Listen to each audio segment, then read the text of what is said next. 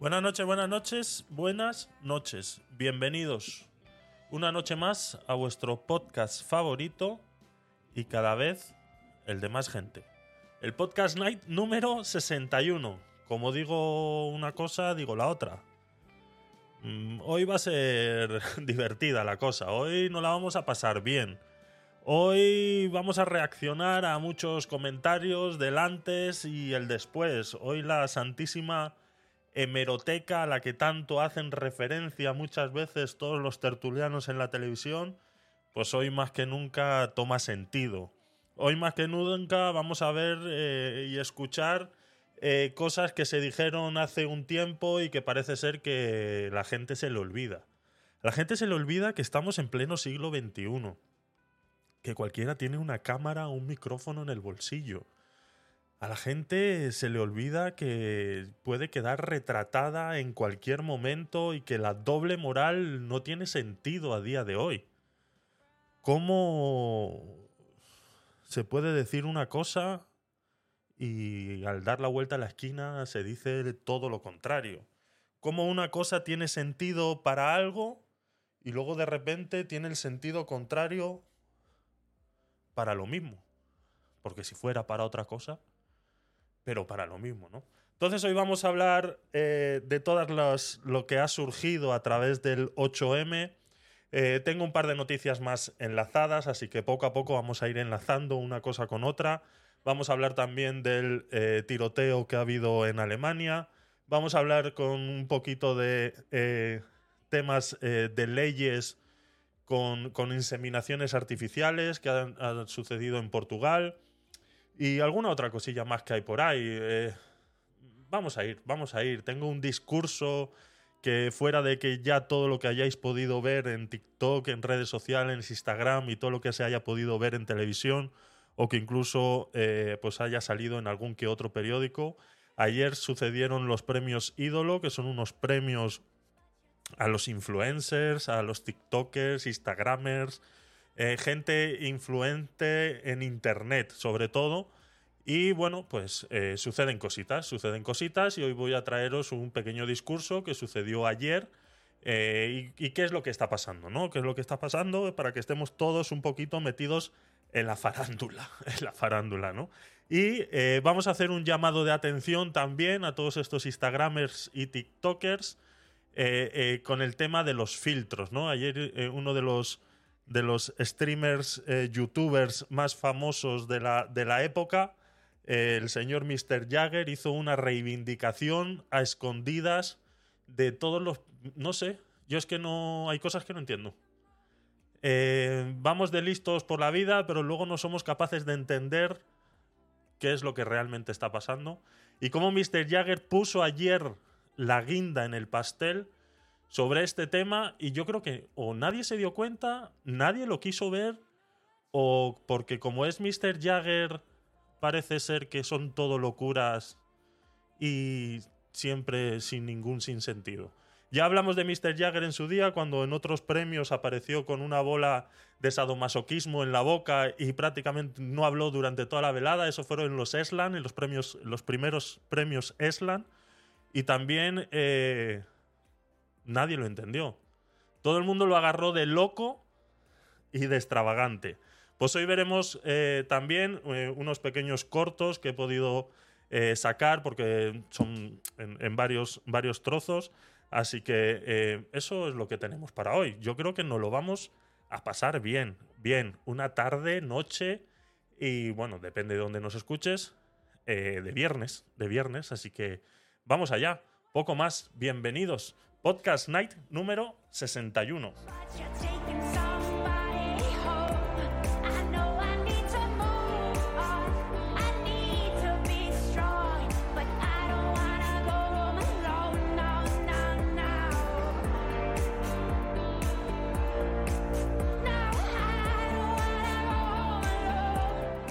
Como dijo Jack el Destripador, vamos a ir por partes.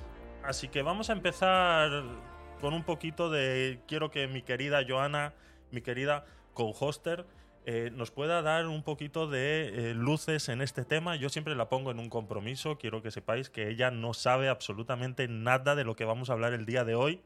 eh, quiero entender que estamos eh, levemente conectados. Entonces, eh, sí, Jesús, sí, sí, sí, es así. Eh, entonces, eh, eh, ella sabe lo que, de lo que vamos a hablar y seguro que ella está informada de este tema. Así que vamos a empezar, vamos a empezar, sí, luces. Vamos a poner luces. Vamos a poner luces en el camino y vamos a empezar. Así que vamos allá. Primera noticia de hoy.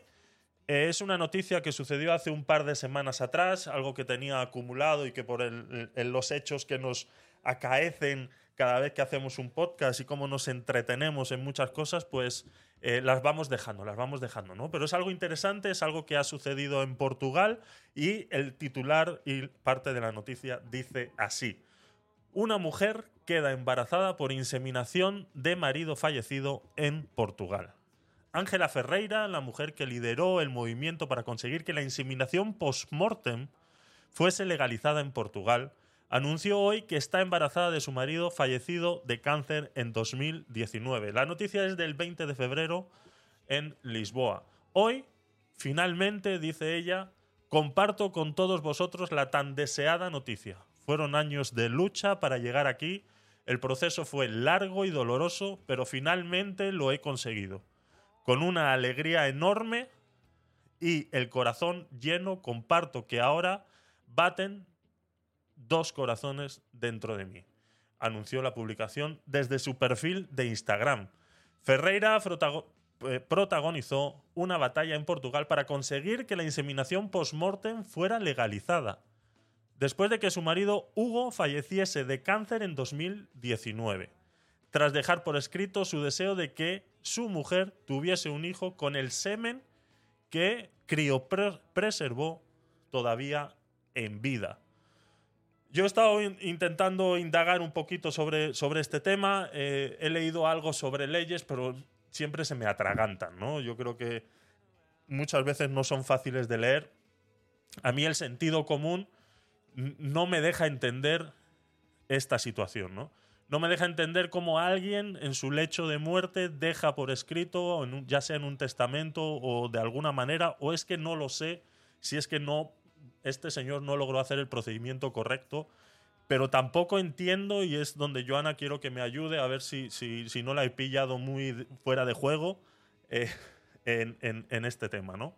Eh, ¿Por qué eh, existe algo que prohíba la inseminación post-mortem. Yo no sé, Joana, si tú habías escuchado hablar sobre, sobre este tema y si nos puedes dar un poquito de luces eh, eh, sobre esto que está, que está sucediendo y si sabes si esto existe, esta prohibición existe en España o, o- o- o- qué hay que hacer cuando esto, cuando esto sucede. Y perdóname antes que nada y, y bienvenida. Ay, me encanta que me hagas estas preguntas. Me encanta que me hagas estas preguntas muy sencillas, estoy encantada. ¿eh?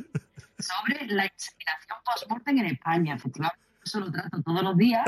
Me entran pues, cantidad de casos al día en el despacho y lo trato mogollón. Sí, sí, efectivamente. ¿Cómo no voy a poder responder? Esto es un no parar. Esto es un no parar. Yo todos los días. Sí, sí, sí. sí. Lo siento.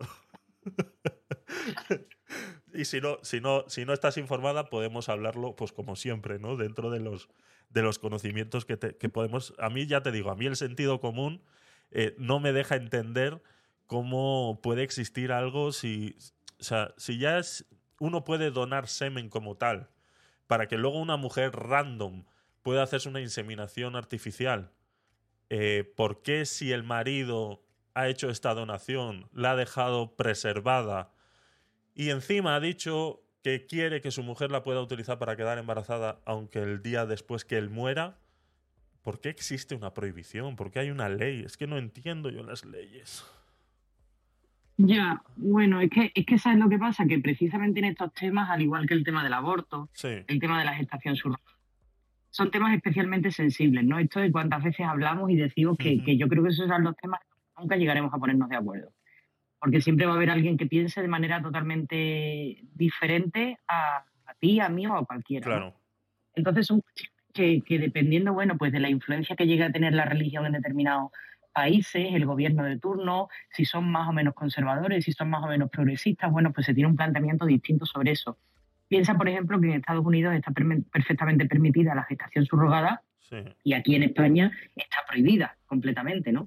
De hecho, ahora, bueno, pues a lo que a lo, lo que se ha hecho aquí en España es que incluso se le impida a personas residentes en España que eh, vayan a Estados Unidos o a cualquier país que lo permita.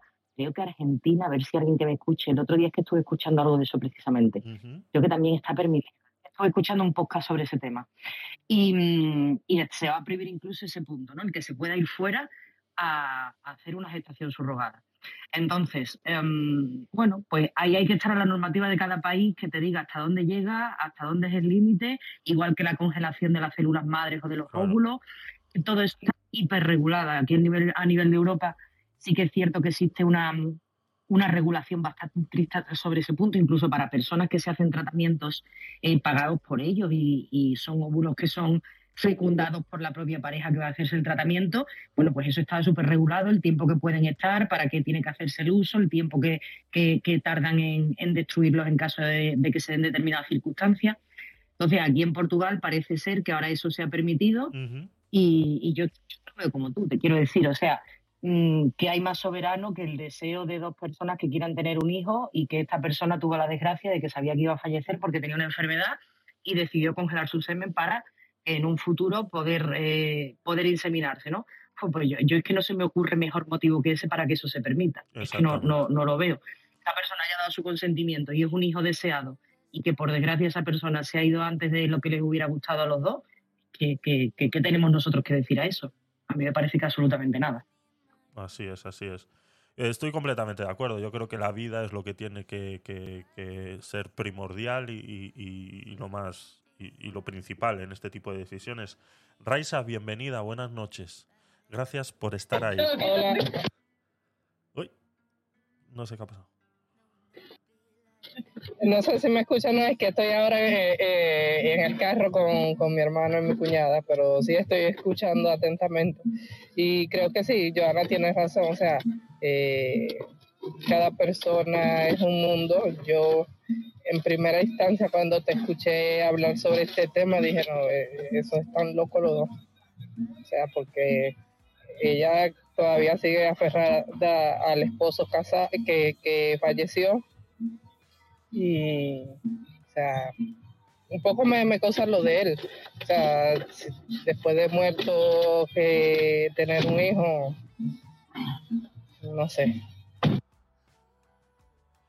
Eh, mm, no sé si te he entendido bien, eh, Raisa, de verdad. Eh, no sé si estás a favor o, o en contra. No te he entendido bien, lo siento. Eh, porque aquí estamos hablando eh, de una inseminación artificial a través de un semen que ha donado el marido antes de fallecer. Es que esto es, esto es eh, a mí me llamó muchísimo la atención esta noticia porque, claro, se habla de eh, la mujer embarazada de su marido post-mortem, ¿no? O sea, mm, o sea, visto el titular así, suena bien creepy, la verdad, ¿no? O sea, suena como que algo fuera, fuera, fuera de lugar, ¿no? Entonces, eh, dice Raisa en, en- en mensajes que es que está, está, está en el coche ahora mismo y no puede, no puede hablar mucho. Dice, no estoy de acuerdo, disculpen que estoy en el carro. No te preocupes, Raisa, cuando puedas, eh, eh, cuando puedas participar o estés en un sitio más cómodo, pues ya, ya lo, lo- comentamos más, más tranquilamente. ¿no? Yo creo que aquí la clave es eh, simplemente una ley eh, eh, que existía en Portugal y que prohibía esto, pues eh, finalmente ha hecho esta mujer a través de sus peleas eh, eh, que sea factible poder hacerlo. ¿no? ¿Por qué existen estas leyes y por qué alguien ha decidido que esto no estaba permitido? Pues es lo que intentaremos averiguar más adelante, a ver, y sobre todo la legislación aquí en España, a ver qué, habría que hacer, ¿no? Pero ahora mismo, pues bueno, felicitar a esta mujer por, por esto por esto que ha logrado, pues que dentro de, de- pues como estaba diciendo Joana, que, que el marido ha fallecido en, inesperadas circunstancias y que aún así han decidido tener una, una familia, pues yo creo que eso es, es- es de admirar esa pelea que haya podido tener esta mujer en, en- los tribunales o, o como lo haya tenido que hacer, ¿no?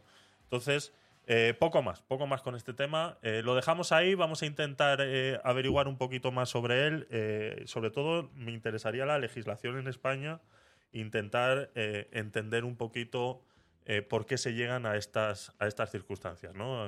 Si es un tema religioso, si es un tema legal, si, si es que hay que hacer un trámite muy, muy, muy específico para que esto pueda suceder o algo por el estilo. ¿no? Lo intentaremos averiguar y en los próximos, en los próximos podcasts pues eh, lo discutiremos. Así que, venga, pasamos de tema.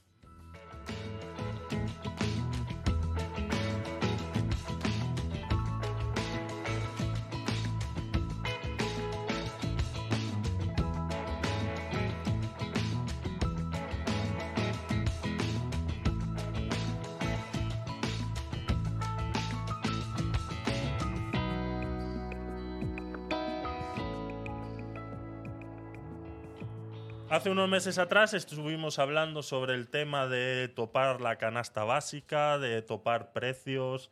Estuvimos hablando, esto fue una de las cosas en las que se dijeron una cosa, pero días después se dice otra.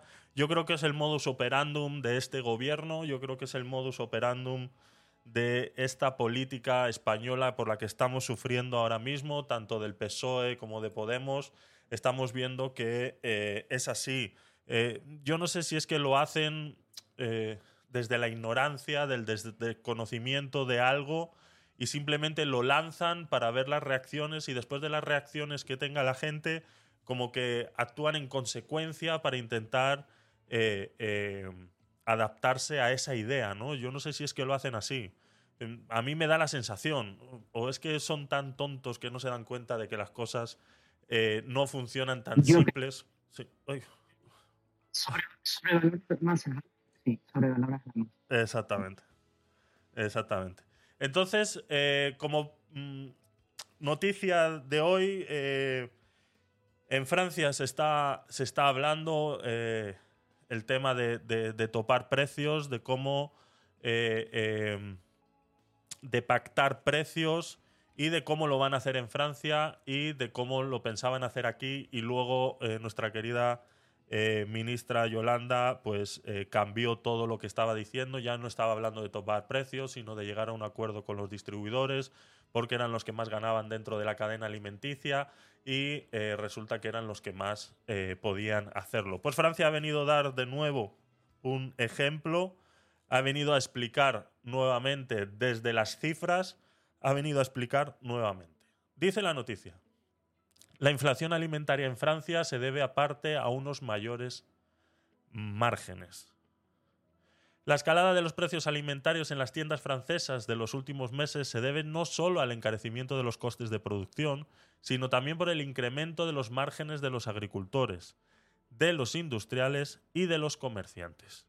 Esta es la principal conclusión de las cifras de la Inspección General de Finanzas publicadas este lunes por el Ministerio francés de Economía en paralelo al anuncio de un dispositivo por el que los grupos de distribución se comprometen a vender productos antiinflación con precios ajustados a costa de sus márgenes. En el segundo semestre, el excedente bruto de explotación de la industria a- agroalimentaria se recuperó un 50% y de esa forma anuló las pérdidas que arrastraba respecto a 2019. 2019, no sé si os acordáis eh, qué pasó en 2019, porque llevábamos mucho tiempo hablando de 2019, 2020, eh, 2021, de repente ahora parece ser que para unas cosas sí nos interesa qué es lo que pasó en 2019 y para otras parece ser que no. De esta forma, el EVE de la industria agro- agroalimentaria en el conjunto de 2022 presentó un saldo ligeramente positivo si se compara con el de 2019, cuando el primer semestre ofrecía un resultado negativo de casi el 20%.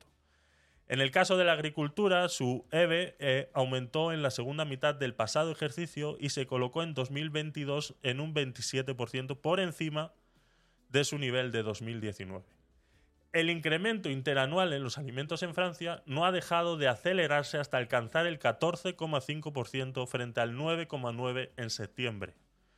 Esa cifra resume una evolución heterogénea con alzas que alcanzan el 37% para el azúcar, el 56% para el aceite, el 20% para las pastas o el 15% para el café. El gobierno francés presentó este lunes un acuerdo con los grupos de distribución que han aceptado reducir sus márgenes con una cesta de productos que cada uno de ellos elegirá y que llevarán una etiqueta común llamada trimestre anti-inflación. Estos productos tendrán el precio más bajo posible, a costa de los márgenes de la distribución, no de los agricultores ni de los industriales, y le supondrá un coste global a varios cientos de millones de euros en este, en este trimestre, según el ministro de Economía. Según el ministro de Economía francés, la suma, la ecuación es fácil. Dejar que el comercio actúe de manera natural y cuando hay que pedir, se da.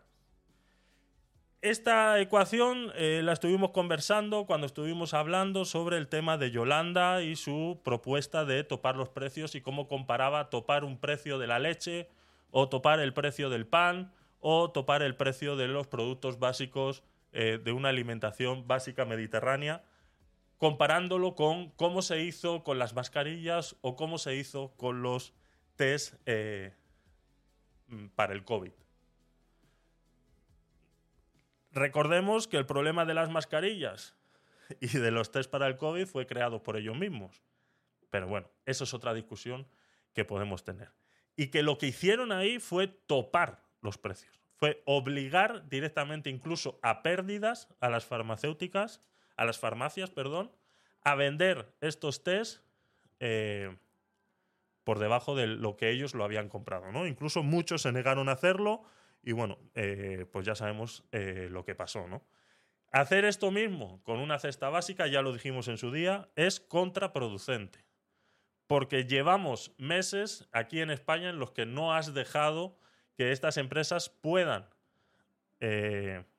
hacer que el mercado fluya libremente. Entonces, si tú no dejas que el mercado fluya, fluya libremente, en el momento en el que tú tienes que solicitar a alguien que ponga de su parte, pues llega el momento en que te dice no podemos más. Y ese es el problema que hemos tenido aquí en España muchas veces con este tema, porque somos tan progresistas en este tema que no nos damos cuenta de que no solamente el agricultor vive de las ayudas de Europa, sino que también hay que comprarle los productos a un precio justo. Si tenemos eh, el país tan progresista como lo tenemos y no nos damos cuenta de que la cadena de distribución es la que soporta todo el movimiento eh, alimenticio del país, no podemos entender. ¿no? no sé si os acordáis que hemos pasado por varias huelgas en los que los transportistas no han podido ni siquiera subir los precios porque las grandes eh, distribuidoras no se lo permitían. Entonces tenemos unos grandes problemas de la cadena alimenticia que tenemos que empezar a resolver y que el gobierno no ha sabido resolver. Y que aparentemente, según la noticia que nos da Francia al respecto, ellos han hecho los deberes y han dejado que el comercio aumente hasta un 37% para que ahora digan, pues venga, vamos a poner un poquito de nuestra parte. ¿Qué te parece, Joana, esta pequeña reflexión? ¿Qué opinas tú de la cadena? A ver si alguien más quiere subir y darnos un poquito más eh, eh, de información eh, sobre los problemas que tenemos en la cadena alimentaria aquí en, en España. Adelante, Joana. No sé si esa noticia resuelve el punto siguiente, Javi. Ver. dice que se le ofreció a, a estos intermediarios de, de la cadena de suministro de productos básicos de alimentación o se le pide un acto de fe, gane usted menos dinero a pesar de que yo le estoy cosiendo a impuestos y le estoy Claro. subiendo todos los costes fijos asociados y los variables y lo que vendrá. Claro. ¿O, o cómo va? ¿Eso, eso, eso se ofrece? Porque si no, estamos hablando de una expropiación encubierta. Eh, sí, claro. A ver, eh, lo que yo entiendo, el, el problema es que cuando nos queremos comparar con, con Francia hay muchos datos que nos, que nos faltan, ¿no? Porque no sabemos realmente qué tantos impuestos tienen asociada la cadena. Yo estaba averiguando eh, la cantidad de impuestos que tienen al respecto en, los temas alimentarios y más o menos están igual al producto final. Los que no he podido encontrar son los impuestos intermedios, ¿no? Entonces yo creo que ahí es donde estaría el dato eh, importante para realmente crear una comparación. Mm, Sí, a ver. Eh, es un acto de fe. Está claro que esto no le pueden obligar a, las, a, las, a los pequeños distribuidores o grandes distribuidores a que lo tienen que hacer. Simplemente ha sido una petición que se ha lanzado y que ellos, dentro de sus asociaciones, pues han comprometido a hacerlo de una manera o de otra. Mm, Yo creo que van por ahí los, eh, eh, los tiros, ¿no? Es que, ¿sabes? A mí, a mí de este tipo de cosas lo que, mm, lo que me resulta muy curioso y a la vez me resulta ofensivo Sí, es lo poco que se acuerdan del agricultor que se lleva todo el año trabajando el campo, que está soportando unos costes de subida de gasoil brutales, eso. unos costes de subida de la luz brutales, unos costes de subida de los piensos, de los fertilizantes. Y, y- y ves en las noticias, lees noticias y ves em, en la situación en la que se encuentran, en la que saben que van a recoger una cosecha, en la que van a perder dinero. Que saben positivamente que eso le ha costado 10 y le van a pagar 8 por lo que va a entregar La cadena de alimentación. ¿no? Entonces, ahora mm, empiezan a entregar esas materias primas o bien para su transformación o bien para su venta directa de ese producto en, en los supermercados y ahora se, se empiezan a incrementar los costes intermedios, el agricultor pierde como siempre, Europa nos dice, ahora no puede recolectar ni sembrar patatas porque lo decimos nosotros, porque ahora vamos a comprarle las patatas a Marruecos, y encima el que gana es el de la cadena intermedia y el supermercado también sube los precios. O sea que al final todo se rompe siempre por el mismo sitio, Sí, por el más débil. sí, Y sí, es el más débil y curiosamente, si no existiera el más débil, todo lo demás no existe, no se nos olvide. claro. Es decir, porque si no tenemos patata, los productos que salen a partir de la patata, ni la patata propiamente dicha la podemos tener encima de la mesa ni en el supermercado para poder comprarla, ¿no? Entonces son los eternos olvidados a los que nunca se le dan soluciones y encima, después de que tenemos un país que es tan rico en la producción de materias primas, se nos prohíbe producirnos nuestras propias materias primas durante todo el año. Mm. Yo es que eso es algo que nunca lograré entender, Javi, de verdad. Ese mecanismo, a mí, por más que me lo expliquen, yo nunca llegaré a entenderlo. Sí, es, es- realmente que es una, es una lástima, ¿no? Lo hemos hablado eh, varias veces que los grandes perjudicados son los, los agricultores. Eh, para ellos nunca, nunca ha habido un, un- un sentimiento de, de- de ayuda y sobre todo lo primordial, una competencia eh, leal, una competencia que le permita realmente competir con todos esos productos que suelen venir de lo que llamamos la Unión Europea o los pactos con Marruecos que, que- está haciendo nuestro, nuestro querido gobierno. ¿no? Entonces, lo vemos con los problemas que tiene el aceite, eh, eh, sobre todo de manzanas, peras, cómo vienen de muchos sitios. Y cómo hemos visto que estos mismos problemas en Francia los han solucionado cerrando fronteras, ¿no? Ellos mismos han sido siempre los primeros en los que dice aquí no entra un producto más hasta que lo que tenemos aquí adentro no quede, no quede realmente resuelto, ¿no? Y, y- y lo tenemos con, con la guerra de los pepinos eh, en las fronteras con Francia que nos tiraban eh, eh, los camiones, ¿no? No sé si te acuerdas, Joana, ¿no? Pepino, fresa, naranja, todo lo que les ha dado la gana nos han tirado los franceses. Exactamente. Y aquí no pasa nada. Exactamente. Toda la vida, vaya. Exactamente. Entonces eso es lo que digo, que aquí nos han hecho, nos han hecho bien los deberes y, y nunca se ha puesto realmente al productor nacional por delante de cualquier eh, importación extranjera. Siempre ha primado el beneficio de unos pocos para, pues eso, el, el perjuicio de unos tantos, ¿no? Entonces, con la excusa siempre, yo siempre he escuchado muchas veces en estos discursos del ministro de, de Agricultura como que todo lo solucionan con ayudas de la Unión Europea, ¿no? Al fin y al cabo, ¿no? Si, bueno, hemos tenido una crisis porque hemos tenido una sequía, pero bueno, eh, ahora vienen las ayudas de Europa y vamos a intentar eh, resolver este problema, ¿no? Eh, ese, ese, ese problema realmente no se soluciona de esa manera, pero es eso, ¿no? Es crear un poco de conciencia, sobre todo, e intentar consumir el producto nacional, aunque a veces eh, sea un poquito más caro y que todos aquellos los que puedan eh, lo puedan hacer, ¿no? No sé, Joana, si tú eres de esas que, que suele mirar eso. Eh, no, y, y una cosa que no quiero que se me quede en el tintero. Y nuevamente volvemos a, a vislumbrar una medida para el gobierno de la gente que consiste en que quien paga la fiesta vuelven a ser los que no son el gobierno ni los que no son el Estado. Claro. Es decir, vamos a estar de acuerdo con la cadena intermedia para que reduzcan sus beneficios y así se baja el precio del producto final. Pero usted no va a bajarle el IVA a la carne y al Ya. pescado porque según parece eso no lo necesitamos, ¿no? Exacto. Usted no va a dejar de recaudar ni un solo céntimo porque tenemos que seguir pagándole la fiesta. Que lo vuelvan a pagar los demás. Es que encima de las subidas que hemos tenido de cotizaciones sociales, de impuestos, que tenemos una carga impositiva brutal, que ya están empezando a irse empresas de España. Encima también ahora usted quiere una, medida y que la vuelvan a pagar los mismos.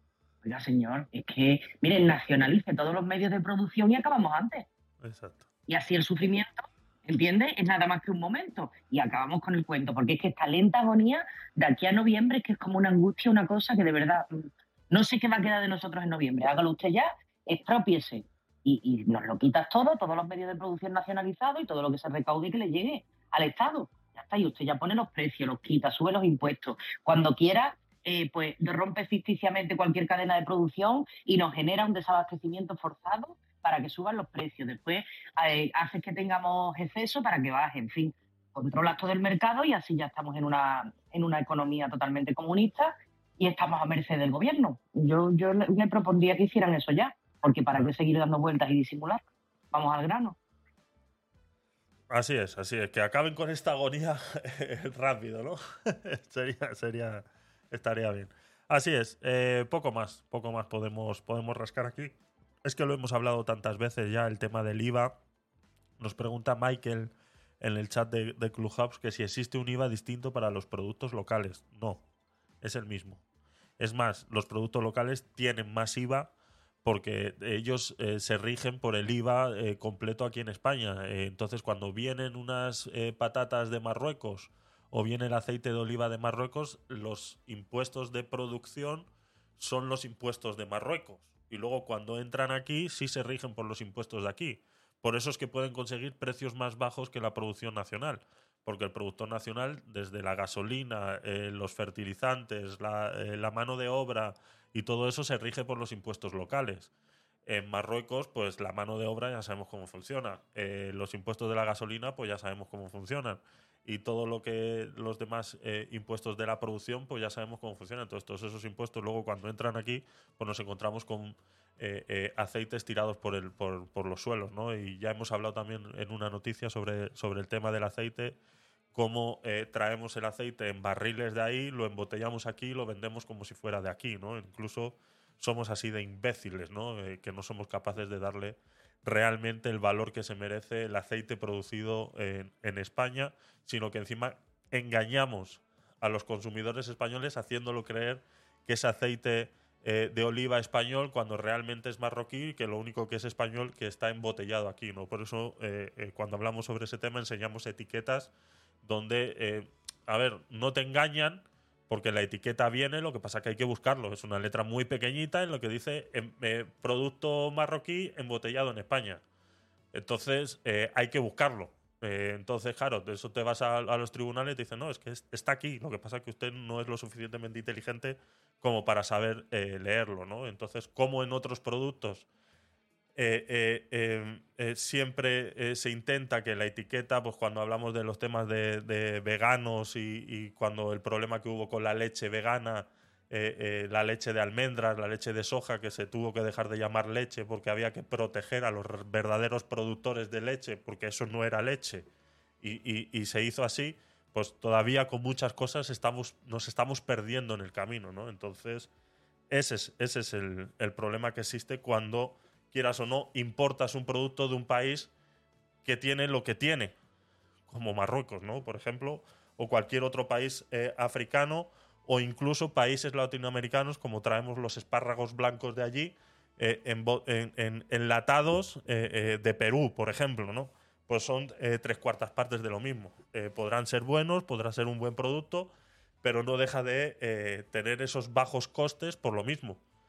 Entonces, eh, como dice Joana, tendríamos que empezar a pensar en que la única ayuda realmente al agricultor sería bajarle la cantidad de impuestos por los cuales tiene que, pasar para que pueda entrar en un comercio justo con lo que tenga que venir de, otros países. ¿no? Entonces, eh, lastimosamente es así.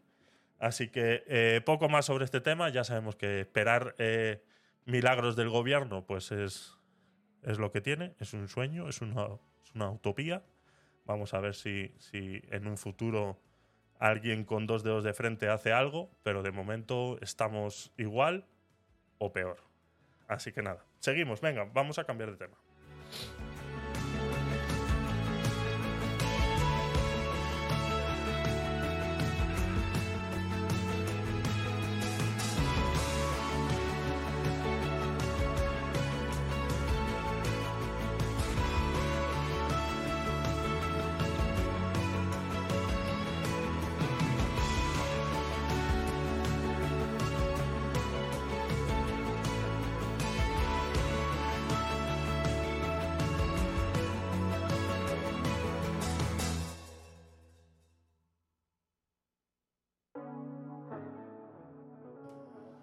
Estos días, como he comentado al principio, hemos sido testigos de, eh, como decía antes, ¿no? De eh, cómo se dice una cosa y luego en el tiempo eh, se dice todo lo contrario, ¿no? Pues ayer eh, fuimos testigos, digo ayer, como puede ser antes de ayer, no sé en qué día vivo, entonces en estos días, del martes para acá, eh, hemos, eh, no, creo que fue además fue antes del martes, porque yo esta noticia la tengo, la tengo guardada, si no fue el mismo lunes, martes, ¿no? Cuando sucedió esto con eh, la ministra eh, eh, Montero, eh, vicepresidenta general del, de- del PSOE, María Jesús Montero, hacía en uno de estos mítines de campaña unas alegaciones, el tema de las pensiones, pues como hemos escuchado en estos días y hablamos el martes sobre ellas largo y tendido, pues están haciendo eh, nuevas modificaciones. Eh, la patronal de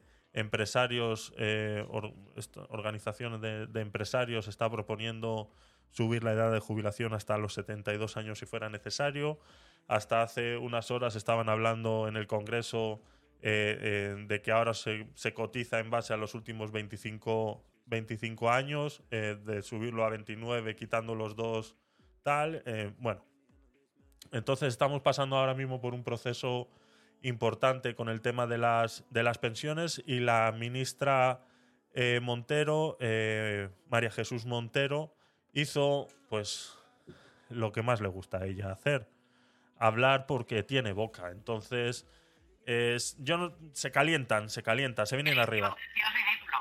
El, ridículo. el ridículo, exactamente. Exactamente. Eh, si ya hizo el ridículo con el comentario, después eh, negando que lo había dicho, pues hace más el ridículo. ¿no? Eh, recordemos un poco lo que, eh, lo que dijo, lo tengo por aquí eh, grabado y decía así. unas pensiones, que siempre lo digo como ministra de Hacienda, que es el dinero, el salario mejor repartido que pueden tener las familias, porque los abuelos, las abuelas no quieren las pensiones para ellos. Las pensiones son ayuda al pago de la luz del hijo que no puede pagar la luz. Las pensiones es ayuda a ir al supermercado para comprarle las cinco cosas que no puede comprar tu hija o que considera un, lujo tu hija. Las pensiones es la ayuda que le dan a nuestros jóvenes para que puedan los fines de semana salir nuestros abuelos, nuestras abuelas o se pueda comprar las zapatillas de deporte. Ese es el salario mejor repartido que pueda haber en una economía familiar, además de ser justicia para todos aquellos que levantaron este país y que dignamente hay que reconocerle una vejez tranquila, sin sobresalto, con ayuda a la dependencia en aquellas situaciones en las que lo requieren, con intensidad, Rosario, en la ayuda a domicilio que no pone en marcha este presidente de la Junta de Andalucía, a pesar del incremento que han vivido y que han recibido estas políticas. Aguanta, aguanta, Joana, aguanta la risa, por favor. Que revienta, que revienta. ¿Cómo, ¿Cómo se puede ser tan.? Bueno, eh, son socialistas, ¿no? Al fin y al cabo, son lo que son y creen, están confundidos en qué realmente son las pensiones, ¿no? Cómo le dan un valor agregado a esas pensiones que ellos no son los que tienen que decidir para qué usan los abuelos eh, eh, las pensiones, ¿no? Parece ser que. Es que estamos pasando por una época, pues eso, ¿no? En lo que le dicen a las mujeres eh, cómo ser mujeres, eh, que, pues que tienen que sentir más placer eh, eh, masturbándose que con la penetración. Ahora nos encontramos pues, que esta señora le tiene que decir a los abuelos en qué tienen que gastar sus pensiones. ¿no? O sea, son así, son así. O sea, estamos metiendo al gobierno hasta en las decisiones más, más, más, más, simples de, de la vida. ¿no? Este ejemplo lo he sufrido yo en car Íntimas. Ah, eso es. Este, este ejemplo lo he sufrido yo en carnes propias y lo he comentado eh, alguna vez. Eh, yo no sé eh, si es solamente de, de- de- temas socialistas o, qué, ¿no? No recuerdo bien quién estaba gobernando en ese, en ese momento, ¿no? Pero aquí tienen el gobierno a la hora de generar todo este tipo de, de, temas, ¿no? Porque, a ver, eh, la jubilación no es una ayuda, no es algo que, que ellos ni- eh, pueden eh, decidir qué hacer con ella. Simplemente es algo, es un derecho que se han ganado los trabajadores y que pueden hacer con ese dinero lo que les salga de, de donde más le convenga, ¿no? Pero siempre pecan de decidir, ¿no? De decidir qué, qué tiene que hacer la gente o cómo tiene que hacer la gente, ¿no? Yo me he encontrado, lo he contado alguna vez, en, en alguna situación en la que he tenido que ir a los servicios sociales a pedir eh, algún tipo de ayuda, sobre todo ayudas para el alquiler, eh, sobre todo pues cuando vine de, de Panamá, yo vine con una mano delante y otra detrás y 3.000 dólares en el bolsillo, no, no, no traje más. Eh, sin familia, sin ayuda, sin absolutamente nada, ¿no? Y me vi en la necesidad de ir a los servicios sociales y, y de recibir pues respuestas de usted no tiene familia, usted no tiene un tío que le pueda ayudar, usted no tiene unos abuelos donde le puedan acoger, usted no tiene... O sea, superponen eh, muchas eh, situaciones que no tendrían por qué. O sea, yo como le dije a la, asistente social en ese momento, le digo, es que yo no sé por qué usted me está haciendo estas preguntas. Porque los problemas que yo tenga familiares, eso a usted ahora mismo no le competen. A no ser que me vuelva yo loco y empiece a matar gente, ¿no? Es- Eso no se lo dije, pero bueno. Es, es, es, es eh, porque quiero hacer entender lo que, lo que estoy diciendo, ¿no? Entonces, superponen muchas situaciones, ¿no? Y aquí en España siempre se ha eh, eh, supuesto que todas esas familias, y siempre se ha hablado como con orgullo, ¿no? Como diciendo, es que nuestros abuelos están levantando el país. Si no fuera por nuestros abuelos, eh, las familias de hoy en día eh, no pudieran tener hijos, porque claro, como no pueden pagarse una guardería, eh, si no tendrían a sus abuelos, no tendrían con quién dejar los niños. Esta señora ahora se acaba de llenar la boca diciendo es que las zapatillas de deporte o, o ese caprichito del supermercado para que la hija se lo pueda comprar porque ella no se lo puede. O sea, es que se llenan el pecho encima diciendo nuestras familias trabajadoras no pueden llegar a fin de mes y gracias. O sea, y todavía tienes que dar gracias a que existen las pensiones para que te puedas comprar una chocolatina. O sea, esta mujer eh, mm, es que es para cogerla del pescuezo, según está hablando ahí, y decirle eh, hasta dónde quieres llegar. O sea, hasta, hasta qué límite quieres llevar a la gente con estas estupideces, ¿no? O sea, es increíble, es increíble. Joana, adelante. Y Yo de esto ¿qué quieres que te diga? Es que te lo he dicho muchas veces. Es que la primera vergüenza que me da es que sea de mi tierra, ¿sabes? Porque es una ineptitud tan abrumadora que, que- que cada día se supera en el- respecto al anterior. Eso. Eh, eh, es redundar en lo que tú estás diciendo. O sea, no te da realmente vergüenza que, según tu plan, según lo que ella dice, tengamos que depender de lo que cobran nuestros abuelos que llevan toda la vida trabajando para tener derecho a una pensión que en la mayoría de los casos es mínima y que sean ellos los que tengan que ayudar a pagar la luz, el agua, el alquiler, las, las zapatillas. ¿No te da a ti vergüenza que estemos así en este país? O sea, tú te vas a glorias de que esa situación se esté produciendo. Exacto. ¿Realmente a ti eso te parece un motivo de alegría, que los abuelos, según tú, lo dediquen a eso? Por supuesto que lo hacen. De mil amores, el que tenga que hacerlo, porque si tienen que esperar a que tú le soluciones, va la cosa complicada. Pero que tú estés disponiendo de dónde se tiene que gastar, eso es, bueno, por lo que digo, que metiéndose en la vida íntima, en lo que tú te, te lo gastas, cómo tienes que comprar, dónde tienes que comprar y todo, absolutamente todo Así es. es otra película más. Pero todo esto que hemos escuchado es una alucinación, ¿vale? Eso esto no es. ha sucedido porque ella después ha dicho que no ha dicho eso, ¿vale? Entonces, lo hemos escuchado toda la sala y los que nos escuchen después en los replays, pero esto no ha sucedido. No es verdad, ¿vale? Ella no lo ha dicho. Ella no lo ha dicho, es más, eh, le preguntaron al respecto y contestó eh, esto. Se, arre- se arrepiente de haber dicho que los abuelos no quieren las pensiones para ellos, unas declaraciones que han sido muy criticadas. Es que yo eso no lo he dicho. Un mitin del PSOE. Eso, perdone, es que eso yo no lo he grabado, ministro.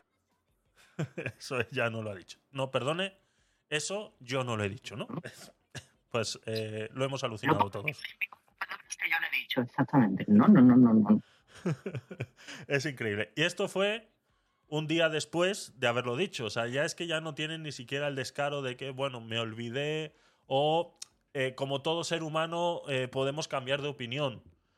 Cambiar de opinión de un día a otro mm, eh, no, es, no es un problema de seres humanos, es un problema de mentirosos. O sea, lo siento mucho. Entonces, es lo que tiene, es lo que tiene. Rafa, bienvenido, buenas noches. No sé cómo estáis por Cancún. Cuéntanos un poquito. Hola, buenas noches. En Cancún estamos hasta los cojones del socialismo. ¿Qué quieres que te diga? Aquí tenemos AMLO, pero como que no. Como que no.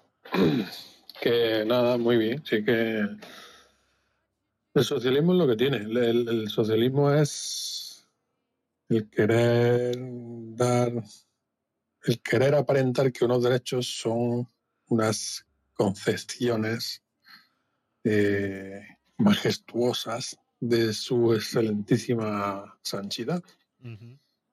Entonces, esto, que decía la ministra el otro día en el meeting, era un, era un meeting en Sevilla, creo, bueno, en fin, en Andalucía, ¿no? Eso- eso- a mí me, me suena muy parecido a aquello que decía Pedro Sánchez durante la pandemia, que habían habían sido capaces de proveer a España de vacunas independientemente de a quién votaran los españoles. Es, es la misma actitud, es una especie de actitud de, de- de que, bueno, que tienen ellos una gracia divina con el resto de los mortales ciudadanos que somos nosotros, que no merecemos su más mínima caridad, pero gracias a su grandeza, pues se apiadan y tienen misericordia de nosotros. Nos puesto un poco lo mismo las pensiones o, o las ayudas o lo que sea no la pagan los políticos, sino que la pagan los ciudadanos. Los políticos son los que disponen los sistemas de recaudación, los- las tablas que, en fin, y luego disponen dónde ponen el dinero, cuánto ponen y qué hacen con él. Pero ellos lo utilizan como si fuera de ellos Eso. y nos lo ofrecen eh, esperando a cambio una gratitud por nuestra parte. Entonces, claro, mm, ese sistema es un, sistema de manipulación puro y duro y es un sistema de manipulación que está básicamente pensado para permanecer en el, poder, obviamente.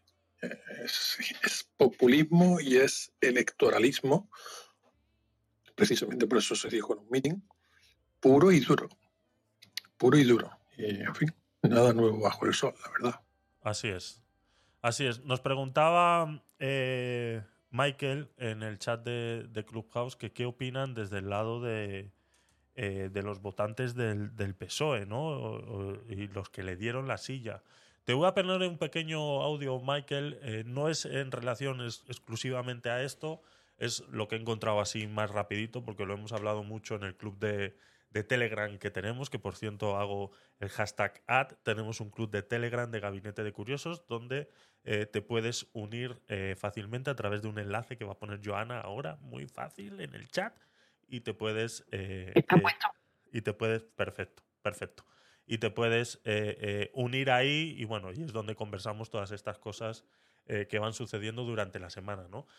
Vito Quiles se fue a un, a un de estos de- del PSOE, ¿no? Un, un, un- meeting de estos de, del PSOE y bueno, primero no le dejaron entrar eh, y segundo, eh, pues ya hizo unas preguntas eh, afuera sobre el caso mediador o eh, mayor conocido como el del Tito Berni, ¿no? Entonces, ¿Y a ti qué más te da? ¿A ti qué más te da?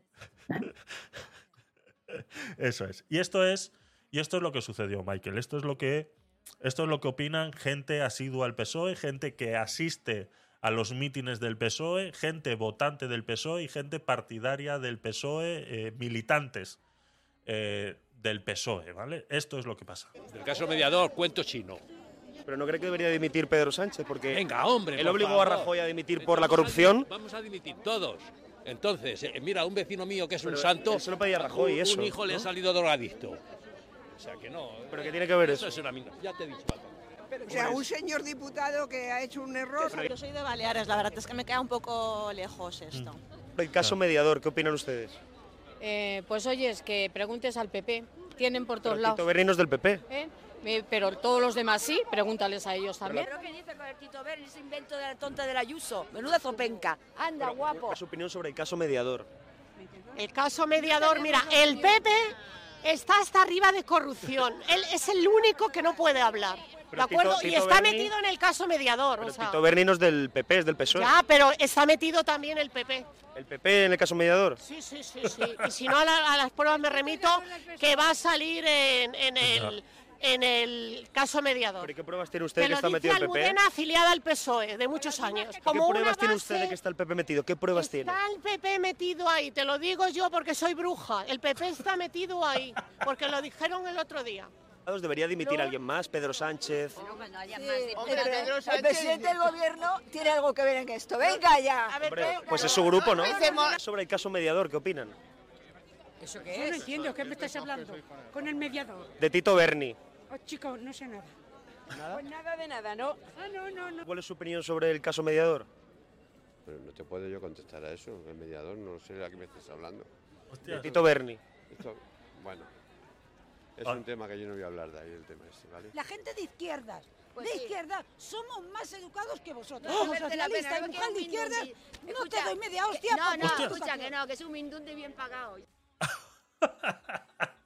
Pues eso es, Michael. Eso es el día a día. La gente de izquierda, los educados que dan hostias, ¿vale? Para que tú tengas una idea del nivel. O sea, en, en un nuevo caso, una nueva trama de corrupción que tiene el Partido Socialista, de las muchas a las que nos tienen acostumbrados, y ahí estás viendo cómo niegan la mayor.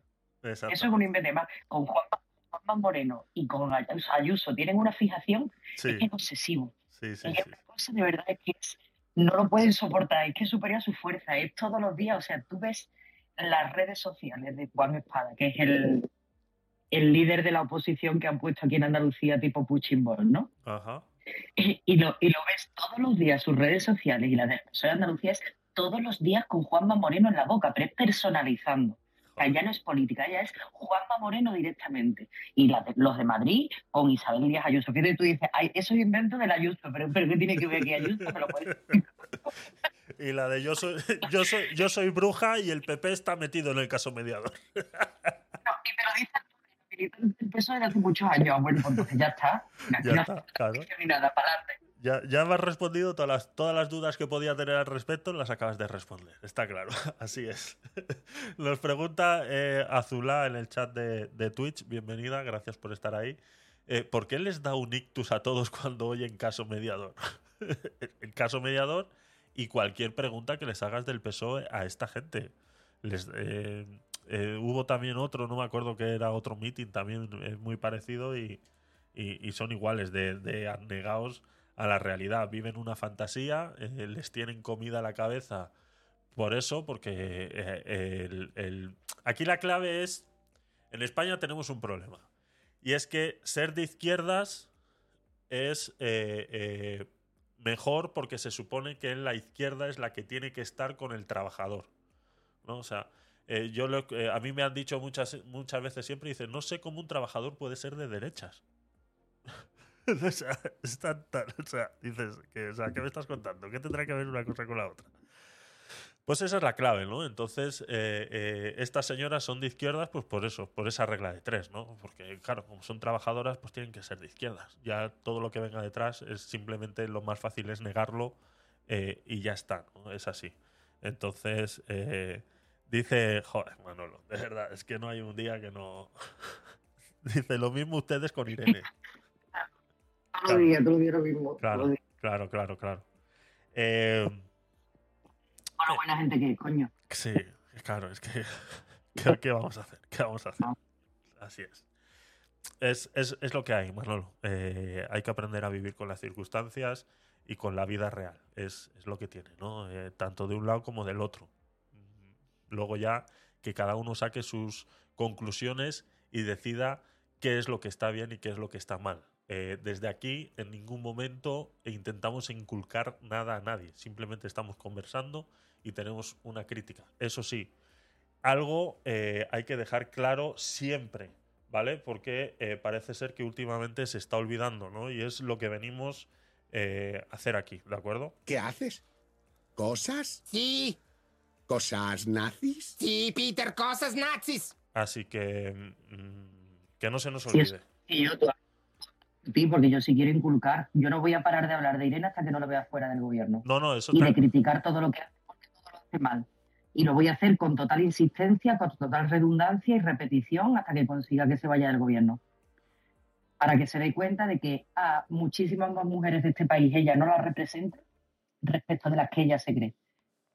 Y que ella sepa que las mujeres somos muchísimo más que lo que ella nos quiere clasificar como seres menstruantes o personas menstruantes y ese tipo de mierdas, que trata de cosificarnos y borrarnos del planeta. Eso. Pues yo sí lo repetiré hasta la saciedad y todo lo que pueda. Todo, todo, todo. Todos los días, insistentemente. Sí, lo confieso, Manolo. Me da culpa y la entono orgu- muy orgullosa, muy orgullosa. Así es. Adelante, Rafa. pero... Pero, a ver, a ver. Pero, ya cuando Rafa empieza Sí, con un yo- pero, ya agarraos. No, el pero que voy a decir es el siguiente. Eh, una cosa que también están consiguiendo los políticos es polarizar la sociedad, Claro. polarizar las opiniones. Y nos están inculcando, desde que tenemos cierta, cierta conciencia política, nos están inculcando que nos convirtamos en hinchas fanáticos incondicionales de un determinado color. Y eso tampoco es sano tenemos que los ciudadanos saber reconocer los errores y los aciertos del partido porque tenemos simpatía y evidentemente los errores y los aciertos también del, del partido por el que no tenemos simpatía. A corto plazo eso puede ser difícil. Es más, más fácil a largo plazo. Pero, a ver, yo creo que este gobierno está cometiendo muchísimos errores Todos. y está teniendo po- pocos aciertos. Pero sobre todo lo que está claro, yo considero que eso es innegable, incluso para los propios simpatizantes del actual PSOE, es que están haciendo muchos malabares y muchas filigranas exclusivamente por mantenerse en el poder. Y una cosa que no va a ser nunca, vamos, que es que el palpable de todo por todo, ya desde la época de Zapatero, es el espíritu revanchista que tienen continuamente y de levantar al- los asuntos de la guerra civil, levantar todas las historias del fascismo, darle paseo a Franco y, no sé, intentar de hacer historia a costa de la historia. Y no nos queremos dar cuenta de que la historia de una generación, la historia de una persona es más corta que la historia que esta gente está intentando reescribir. A ninguno de los actuales españoles nos sirve para nada que hayan cambiado a Franco mm, de lugar de, enterramiento. Es que es una gilipollez. Yo entiendo que habrá gente a quien eso le agrade y habrá gente a quien eso le moleste, pero es una absurda tontería. No contribuye a nada eh, para el bienestar de, ningún ciudadano, en absoluto. Y tantísimas otras cosas de ese estilo. Ya han entrado en una especie de tirabuzón infinito, pues claro, cuando escuchamos tonterías de esta gente de, de no sé de qué, de, mejor la masturbación que la penetración y historias de estas. Pero bueno, Exacto. ¿cómo? Es que es inverosímil que un gobierno, atención, que estamos diciendo que un gobierno, un gobierno que se encarga de gobernar una, una nación, se meta en, en- en- ese fregado, Dios mío. ¿Qué tiene que decir nadie en un gobierno? Lo que tiene que hacer nadie en, en su intimidad más íntima, en su sexualidad, ni en nada de nada. Pero nos parece, no sé, no, lo damos ya por bueno, lo damos por aceptable. estamos asumiendo que el gobierno tiene que dictar nuestras intimidades. Y yo creo que cualquier persona con todo de frente, independientemente de su simpatía política, debería darse cuenta de que lo están manipulando con estas cosas, lo están polarizando y lo están echando a pelear por sus opiniones políticas de este tipo con su vecino, que a lo mejor tiene otra tendencia. Y la ciudadanía tenemos que estar en este caso muy fácilmente por encima del nivel que tienen actualmente los políticos que nos gobiernan. Es que es, mm, no sé, es un rasero muy bajo, totalmente bajo, como para que la ciudadanía estuviésemos ya muy por encima de ellos. Así es. Eh, así como estabas diciendo que cómo el gobierno se mete en nuestras vidas, eh, no sé si os acordáis, esto a mí me recuerda mucho a, claro, a Chávez y el famoso baño de los tres minutos o cinco minutos. No sé si os acordáis que era eh, algo así. Se pone a cantar, a cantar en el baño. Media hora en el baño. No, chicos, tres minutos más que suficiente. Tres minutos he contado yo y no quedo hediondo, se los garantizo. Un minuto inicial. Un minuto inicial. Dígame, hay gente que entonces hay que esperar que caliente el agua. ¿Por qué? ¿Por qué? ¿Por qué? Y entonces abren el chorro ahí y el agua botan. Agua potable además. Ese es un crimen. Un minuto, un minuto jabón y champú y un minuto para quitarse. ¿Qué más hace falta, María Cristina? Para bañarse. Ah, si tú te vas a tirar ahí en la, ¿cómo se llama? En la, en la, en la bañera, con el jabón y prendes el, el, ¿cómo es? El jacuzzi que llaman. Si tienes, ah, no, pues imagínate tú. ¿Qué comunismo es ese? No estamos en tiempo de Ese es, ese es. Imagínate tú qué comunismo es este, ¿no? Pues esa es, eh, eh, ese es el ejemplo. Yo lo he puesto muchas veces aquí. Eh, la gente no, no lo quiere ver. Yo es hacia dónde vamos. Y ya cada vez este, este tema está más cerca. Y llámame loco, pero yo veo muchísimas similitudes a esto que, que, est- que ha sufrido y sufre Venezuela a día de hoy. Entonces, no sé por qué es tan complicado ver estas similitudes, ¿no? Es, es, es, es increíble, ¿no, Joana? No, no, no es increíble porque ha sido como cuando metes una rana en agua fría y la vas calentando poco a poco hasta que ya no es. puede salir porque ya está cocida. Pues tal cual es lo que nos está sucediendo. Sí, sí. Pues si, si tú estás loco, yo también, Javi.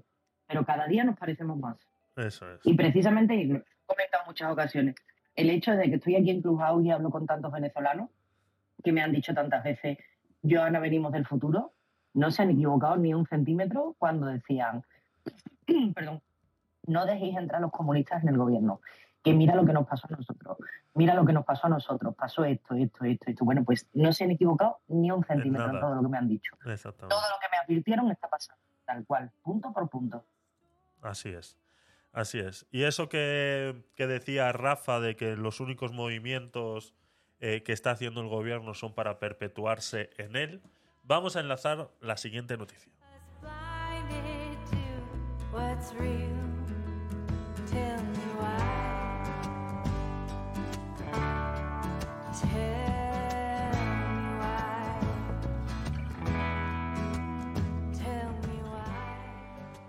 El gobierno quiere nombrar un CEO afín en Indra antes de las elecciones de mayo. El gobierno, en su condición de primer accionista de Indra, que no se nos olvide y que ya lo hemos hablado, que no se nos olvide, el gobierno es el mayor accionista de Indra, tiene más del 51%. Quiere apurar los plazos para que el relevo de su consejero delegado Ignacio Mataix se produzca lo antes posible. Lo antes posible, incluso antes de las elecciones del 28 de mayo.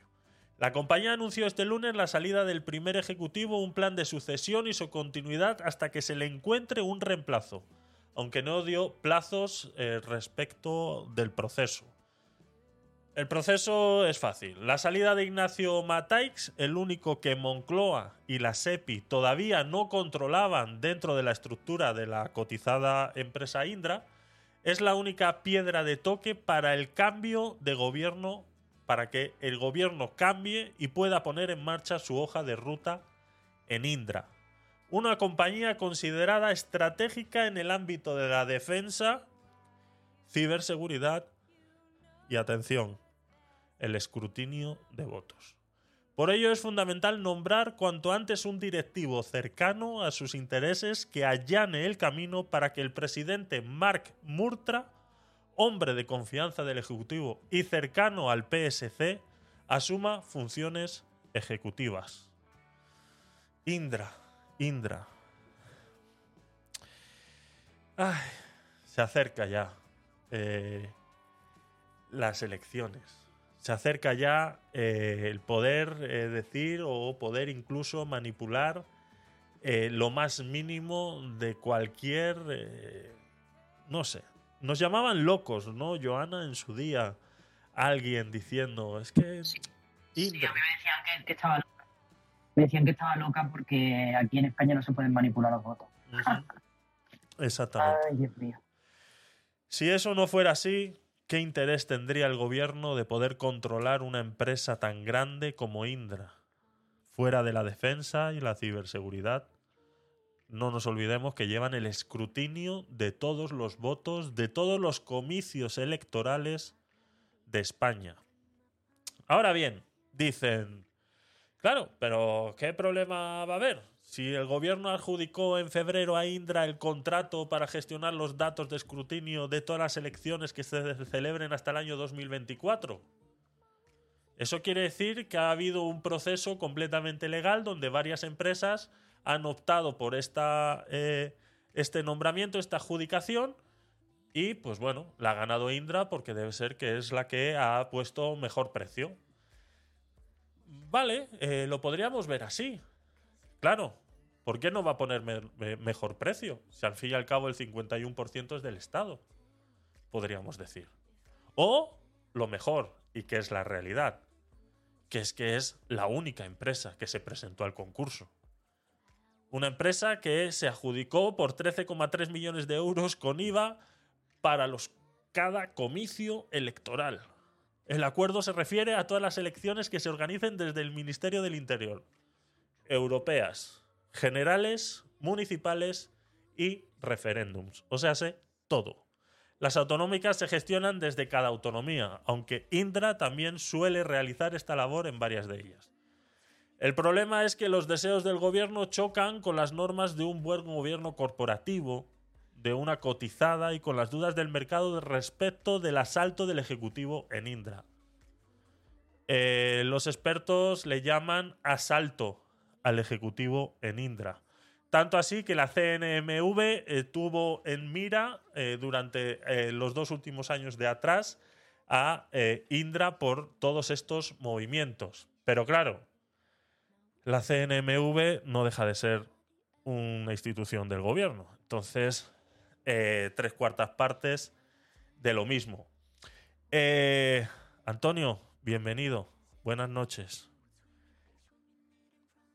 ¿Qué te parece esta noticia? Espérate que Antonio se ha ido a duchar. Estará, tres minutos, me estará con la ducha de los tres, de los tres minutos. Eh, Rafa. Rafa, eh, ¿estamos locos en pensar que, No. que esto puede pasar? Mm, Todo lo que pasa va encaminado en misma dirección. Vamos a comer grillos durante mucho tiempo. Comprar jamón, saborearlo, fotografiarlo con jamón. Muchos están tardando en poner impuestos especiales a las duchas de más de tres minutos. Tranquilo, tranquilo. Es, un- es muy sencillo, es cuestión de horas. Ya todo aquel que se duche 3 minutos y 30 segundos es un facha. No lo sabéis. Por A ver eso, Sánchez está haciendo visitas, a ver si cualquier día te abres la cortina de la ducha, Rafa, y te dice, eh, para afuera. Imagina. pues, no igual tiene un inspector de Hacienda ahí en la ducha diciendo, eh, 5, 4, 3. Aquí hay uno que le gusta también poner campanitas. No será un poquito Sí. comunista, ¿no? No, ya tú sabes que esto es, esto es una república bananera y aquí se hace lo que yo digo. O sea, si a día de hoy no te has dado cuenta, eh, no sé qué más puedo Sí, hacer. sí. Tal cual. No sé, Exactamente. no sé qué más puedo hacer. En definitiva, que, que- que no, que, que esto se va prolongando, esto se va alargando, esto se va extendiendo. Oye, por cierto, me he acordado, el primer, uno que dijo también lo de las duchas fue, no sé si os acordáis, en, en ganas de reconocer los errores también de la derecha. Y viendo, viendo que todavía no ha subido Manolo. Uno que dijo también lo de las duchas era Miguel Ángel Arias Cañete, ¿vale? Que dijo que había que hacer las duchas con agua fría. Que eso de ducharse con agua caliente, hombre, había que hacer el ahorro energético con la temperatura de la ducha. Lo que pasa es que este hombre sí le corrigieron desde su propio partido. El resto de personas del PP le dijeron, vamos tío, ¿qué es lo que estás diciendo? Y, y, y enmendó, se enmendó, se corrigió, ¿vale? Sí. Algo que no suele ocurrir, es una diferencia también muy plausible muchas veces entre la izquierda y la derecha. La derecha de vez en cuando tiene bien reconocer errores, pero la izquierda permanecen en los errores. Entonces, dar marcha atrás ni de cachondeo, ni por decir que me equivoqué ni que se me trabó la lengua. No, no, no. Ellos, si se equivocan, abundan en el error pa- para, para convertirlo en algo bueno. ¿Vale? Pero eso no es sano. Eso sí. Este, este eh, Cañete era el que decía también que había que consumir los yogures caducados, ¿no?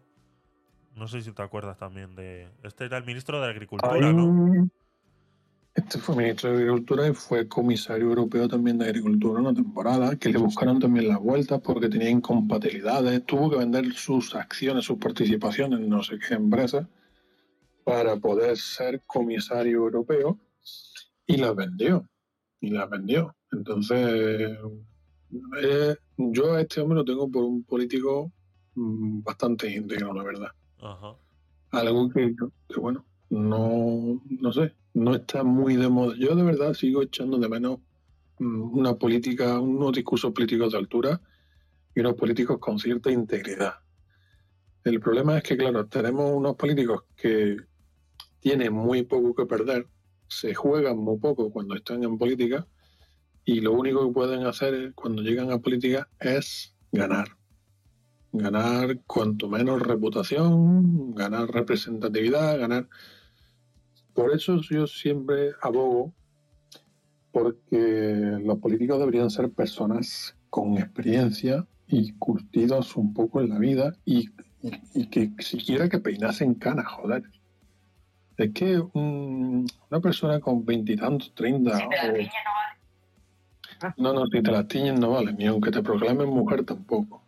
Ahora con la con el tema otra vez de la paridad, de la igualdad, de la cremallera, del quinto grado, pues yo creo que ellos mismos se han hecho la trampa porque no pueden pretender que haya paridad en las listas electorales cuando cualquier persona se puede auto- autodefinir del género y de la sexualidad que quiera. Eso Es que yo creo que es, es como, como si tú mismo te pisas los cordones. Bueno, valiente gilipollez. Pero en fin, Así es, así a ver es. si a ver, a ver si pasamos esta crisis política y, y volvemos otra vez a una senda de, de cierta sensatez.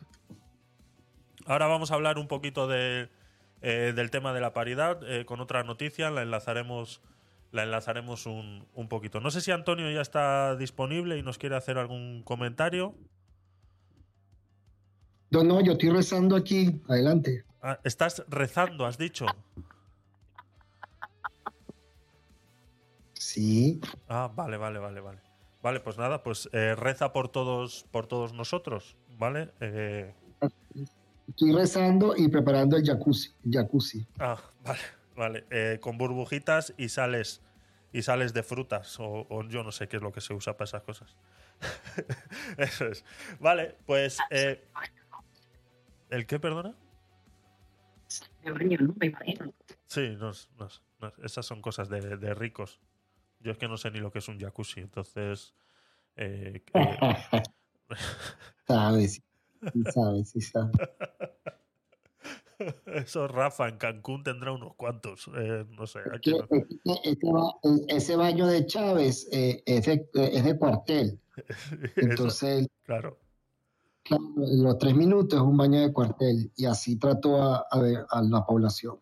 Eso es. Así es. Venga, seguimos. Eh, cambiamos de tema. Vamos allá.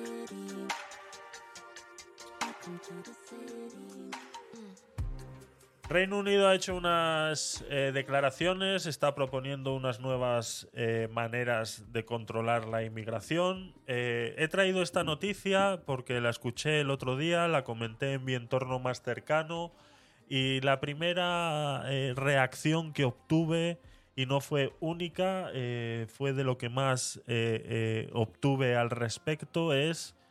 Eh, es que el Reino Unido lo puede hacer porque ya no es Europa, ¿no? De verdad que es que esto es eh, a lo que me enfrento todos los días. Esto es a la ignorancia que existe en qué es pertenecer a Europa y qué no, a qué podemos hacer y qué no, y si eh, alguien se puede poner en pies contra Europa o no. Parece ser que vivimos a consta de lo que Europa eh, nos dicte, ¿no? Y es lo que ha calado en la sociedad que parece ser que eh, si Europa no nos lo permite, pues no lo podemos hacer, ¿no? Reino Unido presenta una polémica ley contra la inmigración ilegal por el Canal de la Mancha. El Reino Unido presenta un estricto proyecto de ley contra los inmigrantes ilegales que llegan en bote a las costas del sur del país. De ser aprobado por el Parlamento, tendrá carácter retroactivo. Esto es eh, lo más polémico de la eh, propuesta de ley que están haciendo. ¿no? Eh, permitirá las detenciones sin libertad condicional durante 28 días y la deportación inmediata, con excepción de menores de 18 años o enfermos. Alegan que esto es un problema insostenible. Insostenible es recibir una inmigración ilegal. Atención, ilegal. Repito, ilegal. Para aquellos que parece ser que no entienden cuando se habla de inmigración, que nos referimos a la inmigración ilegal. A ver si ya de una vez por todas alguien le retumba un poquito más en la cabeza y empiezan a entender de lo que estamos hablando, porque es que nos cuesta un poquito, ¿eh? Nos cuesta, de verdad que es que se hace complicado eh, que la gente entienda de lo que estamos hablando. En los próximos años los países desarrollados se enfrentan a niveles sin precedentes, con presión de un número creciente de personas que abandonan el mundo por lugares como el Reino Unido. A menos que actuemos hoy, el problema será peor mañana. Y el problema ya es insostenible, ha dicho eh, Suela Braverman de Home Secretary del UK eh, Home Office, ¿no? Eh, eh, pues eso, una de las que parece ser que manda allí. Dice, eh, críticas inmediatas de, ha habido críticas inmediatas de la oposición y de las ONGs, ¿no? Como no podía ser de otra manera, ¿no? Las críticas han sido inmediatas, pero la oposición laborista se trata de un engaño que puede empeorar aún más el caso. Para algunas ONG es también inmoral. Si el gobierno quiere intentar solucionar estos problemas, debe centrarse en la creación de rutas humanitarias seguras para que la gente llegue al Reino Unido. Mantiene Nick Bales del Foro de Refugiados Inmigrantes de Essex y Londres. Tiene que centrarse en eliminar el retraso en materia de asilo. Dentro de esta ley eh, proponen que todo aquel que entre ilegal al país Incluso no va a poder pedir ni siquiera asilo. Va a ser retenido durante 28 días en unas instalaciones que van a construir y en esas instalaciones, después de esos 28 días o antes, serán deportados de manera inmediata.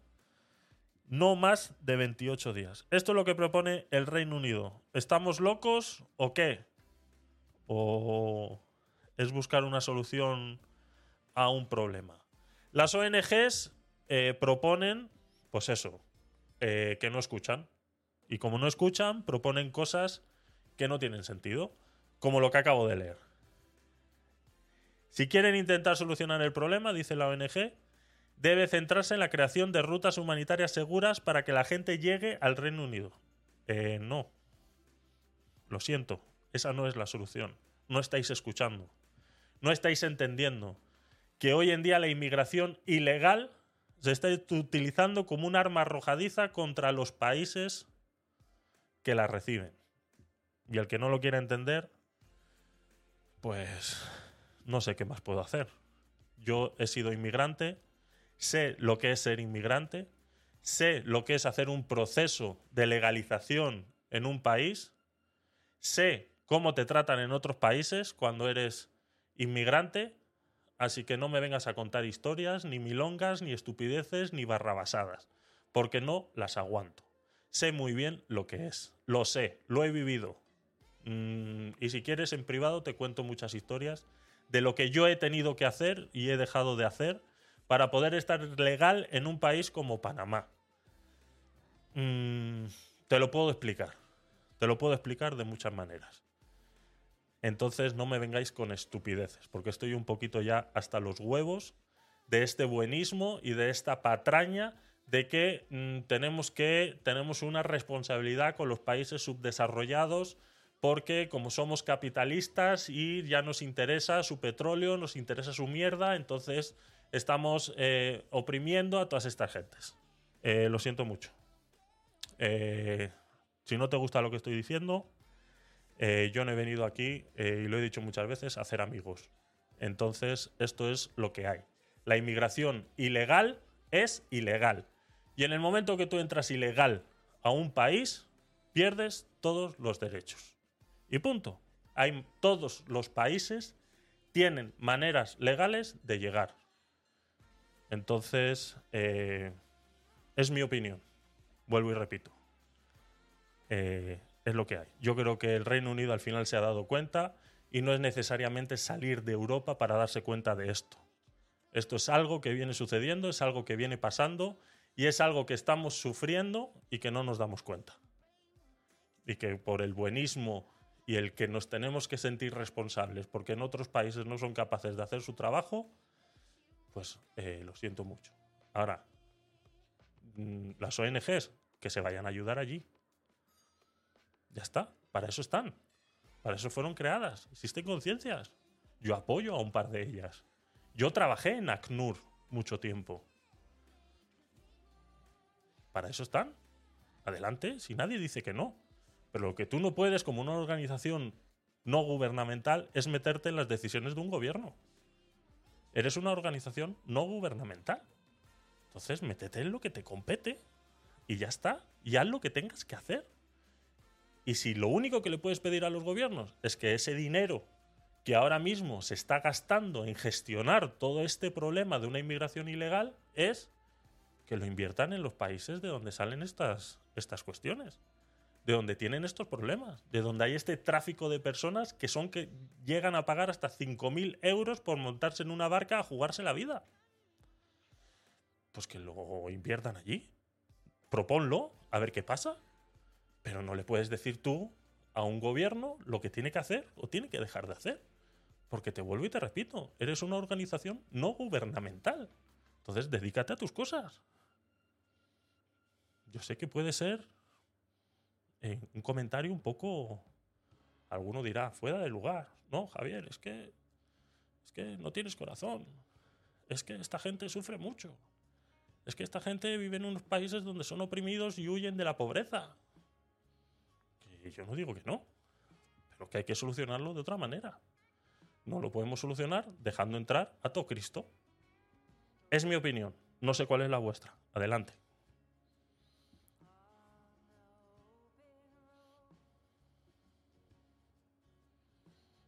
¿Y qué le estaba contestando Manolo? ¿Me está contestando Manolo? Por no, le estaba contestando yo a Manolo. ¿Qué asco dan los pobres a algunas personas? Mm, bueno, Manolo, pues nada. Eh, es lo que te he dicho. Eh, lo siento. Es lo que hay. Si eso es, si eso es todo lo que se te ha quedado de todo lo que yo he dicho, me demuestra una vez más y me refuerzo una vez más en que no estáis entendiendo la realidad. Vivís una fantasía. Vivís una fantasía del buenismo.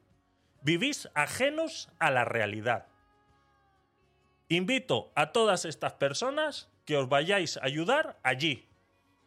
Y no pongáis el riesgo, mi crecimiento y mi, y mi estado por eso. O sea, lo siento mucho. Es lo que hay. ese comentario, Manolo, lo único que me refuerza a mí más es en saber que si estamos así es por culpa de gente como tú. Lo siento, lo tenía que decir. No me gusta hacer comentarios directos hacia personas, pero cuando recibo estos comentarios, pues es lo que tengo que hacer. Me tengo que reafirmar nuevamente en que la inmigración ilegal es ilegal, nos guste o no nos guste, sea lo que tengamos que resolver, me da exactamente igual. La solución la estoy dando. Hay que, la solución es ayudar en esos países. Lo que hay que hacer, impedir, eh, acabar con esas mafias que lo único que hacen es cobrar hasta 5.000 euros para montar gente en pateras y enviarlos a morir. Y yo no estoy en contra, ni a mí me dan asco los pobres. Es que se te ha olvidado. Se te ha olvidado. Es que no sabes con quién estás hablando, Manolo. No tienes ni idea de con quién estás hablando. No lo sabes. Entonces os gusta juzgar directamente por un comentario. Os gusta. Porque vivís así, vivís en una fantasía. Vivís en algo que no veis la realidad. Yo he estado a punto de dormir en la calle, si no fuera porque he tenido los cojones de salir adelante. Y si tú me ves hoy aquí sentado es porque he tenido los huevos de salir adelante. Así que eso de que me dan asco los pobres, lo siento mucho, Manolo. Por ahí no paso. Por ahí no paso. O sea, es que no, no paso por ahí. O sea, es imposible que alguien pueda pasar por ahí. Que de todo lo que yo estoy diciendo, tú salgas con un comentario tan progre y tan basura como ese. Lo siento mucho. Y si no queréis comentar más del tema, yo cierro y cambiamos de tema, porque tampoco quiero salpicar a nadie de los que soléis participar en este programa por mis comentarios. Porque vuelvo y repito, este programa, gracias a que vosotros cooperáis, es como es. Pero mm, eh, vuelvo y repito, mis comentarios son míos. Así que yo no quiero que le salpique a nadie mis comentarios. Entonces, eh, si no queréis decir nada al respecto, pasamos de tema. Pero yo lo tengo muy claro. La inmigración se soluciona allí, no se soluciona aquí. Y el Reino Unido se está dando cuenta de que es insostenible. Es un arma arrojadiza. Marruecos utiliza la valla como arma arrojadiza. Y punto. Y al que le guste bien, y al que no, pues ya sabe lo que tiene que hacer. Que salte la valla para allá y que aprenda a vivir en otro sitio. Porque es que la gran mayoría de estos comentarios es de gente que incluso no ha viajado. Y Manolo, que es una persona que ha viajado, pues chico, no puedo decir más. A ver. Bueno, ayer, Manolo me dijo que éramos todos unos cazurros, Manolo que nos quiere mucho. Menos mal que yo a él sí que le tengo estima a pesar de que estoy frontalmente en desacuerdo prácticamente en todo lo que dice, ¿no? Pero ayer dijo que se llevó una desilusión muy grande cuando estuvo en Andalucía porque somos todos unos cazurros y que realmente nada es tan bonito como presumimos que sea.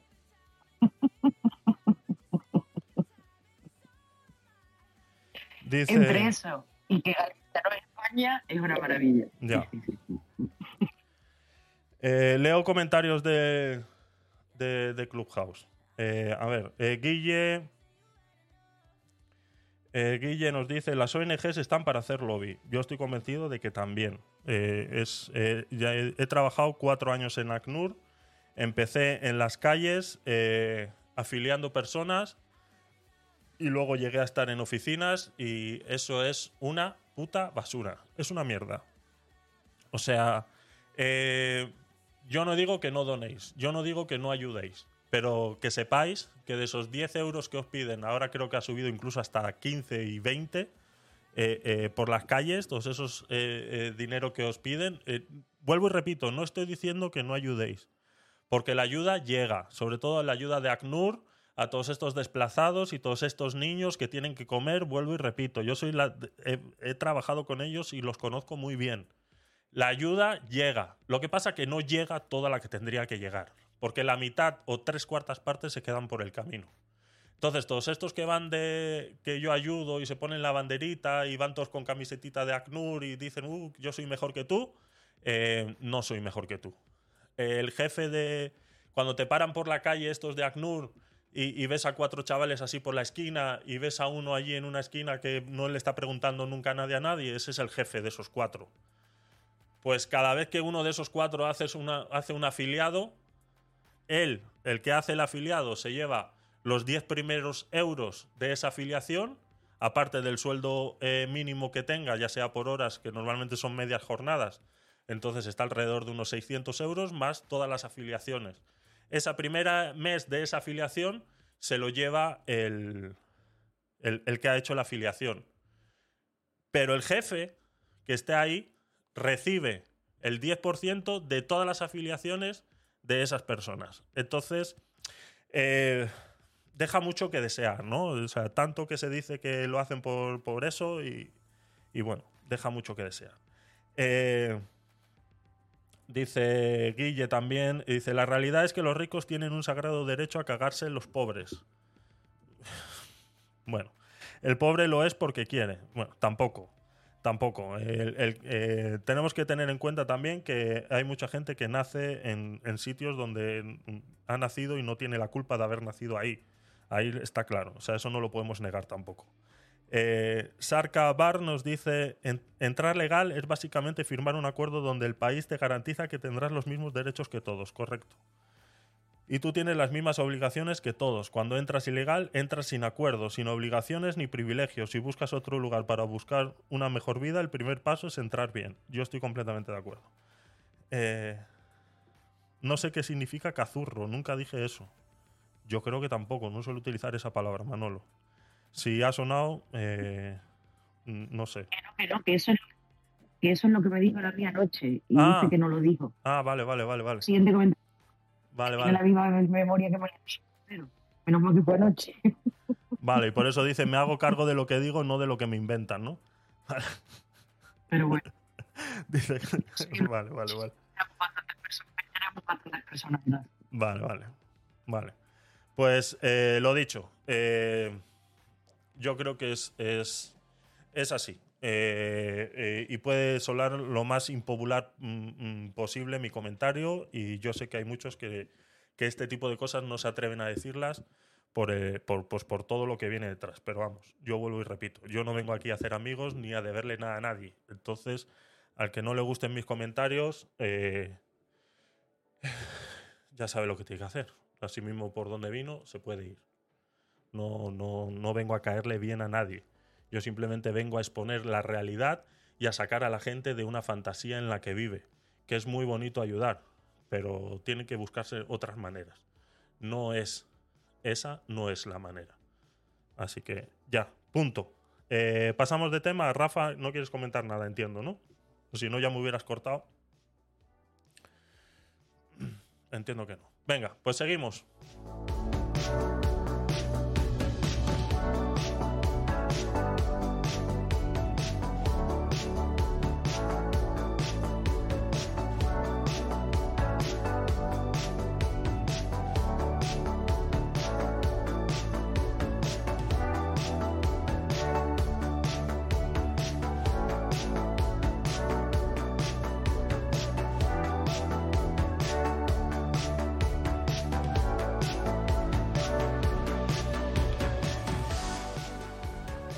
Podemos volver a traer a discusión una vez más sobre el tema de eh, la posesión de armas. ¿Vale? Sucedió ayer en, en horas de la noche un tiroteo eh, que deja ocho muertos, uno de ellos el asesino, en un centro de testigos de Jehová en Alemania. Las autoridades indicaron que el atacante se suicidó. Entre las víctimas mortales hay una mujer embarazada de siete meses. Según la fiscalía, no hay indicios de motivación terrorista. Confirmado ya en las últimas noticias de hoy que esto no fue un atentado terrorista.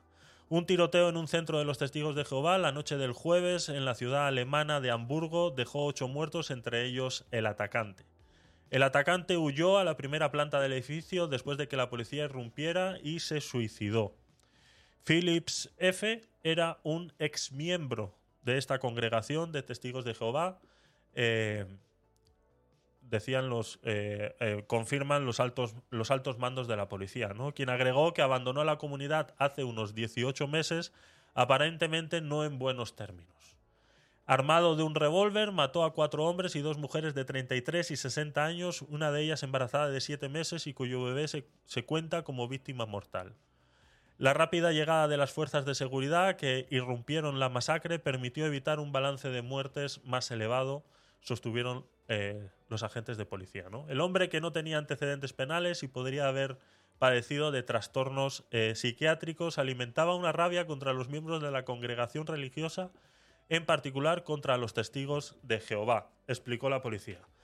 He estado leyendo varias eh, noticias al respecto en varios periódicos eh, para contrastar eh, la información. Se confirman en todos ellos de que no es un atentado terrorista. Es más, al confirmarse que esta persona pertenecía a esta congregación de testigos de Jehová en Alemania, se confirma una vez más que era poseedora de tenedora de armas y que, según varios noticieros, eh, la policía eh, hizo una leve investigación a esta persona antes del, atentado, antes de- de la masacre, antes de los asesinatos, porque la policía recibió una nota anónima en la que aseguraba que esta persona estaba enajenada, que tenía problemas psiquiátricos y que además era portadora de armas. En esta investigación rápida que hizo la policía, asistió a la casa del asesino, eh, registraron la casa, certificaron que eh, esta eh, persona era tenedora de armas y que la tenía legalmente y legalmente era poseedora de esta arma. Y poco más pudieron hacer. Dos días o tres después, cometió el atentado, el asesinato, la masacre a los testigos de Jehová. Como decía una vez más, podemos entrar de nuevo en la discusión de eh, todos los problemas que ha habido en Estados Unidos con la tenencia de armas y cómo eh, eh, la gran mayoría de las veces cuando se usan mal terminan de esta manera. Temas psicológicos, temas psiquiátricos. Alegan que esta persona se fue mal en circunstancias eh, eh, eh, de- mala manera, ¿no? Terminó relación con esta congregación de mala manera y yo me imagino pues que dentro de su enajenación fue que cometió esta, esta masacre.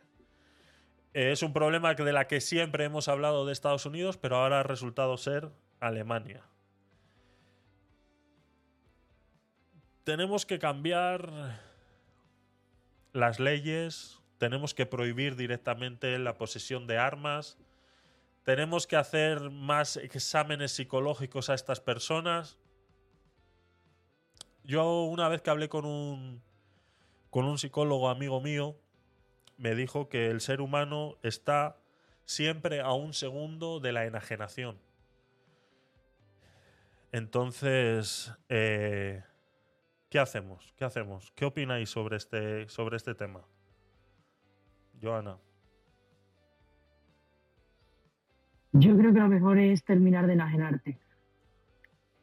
Sí, Javi. Francamente.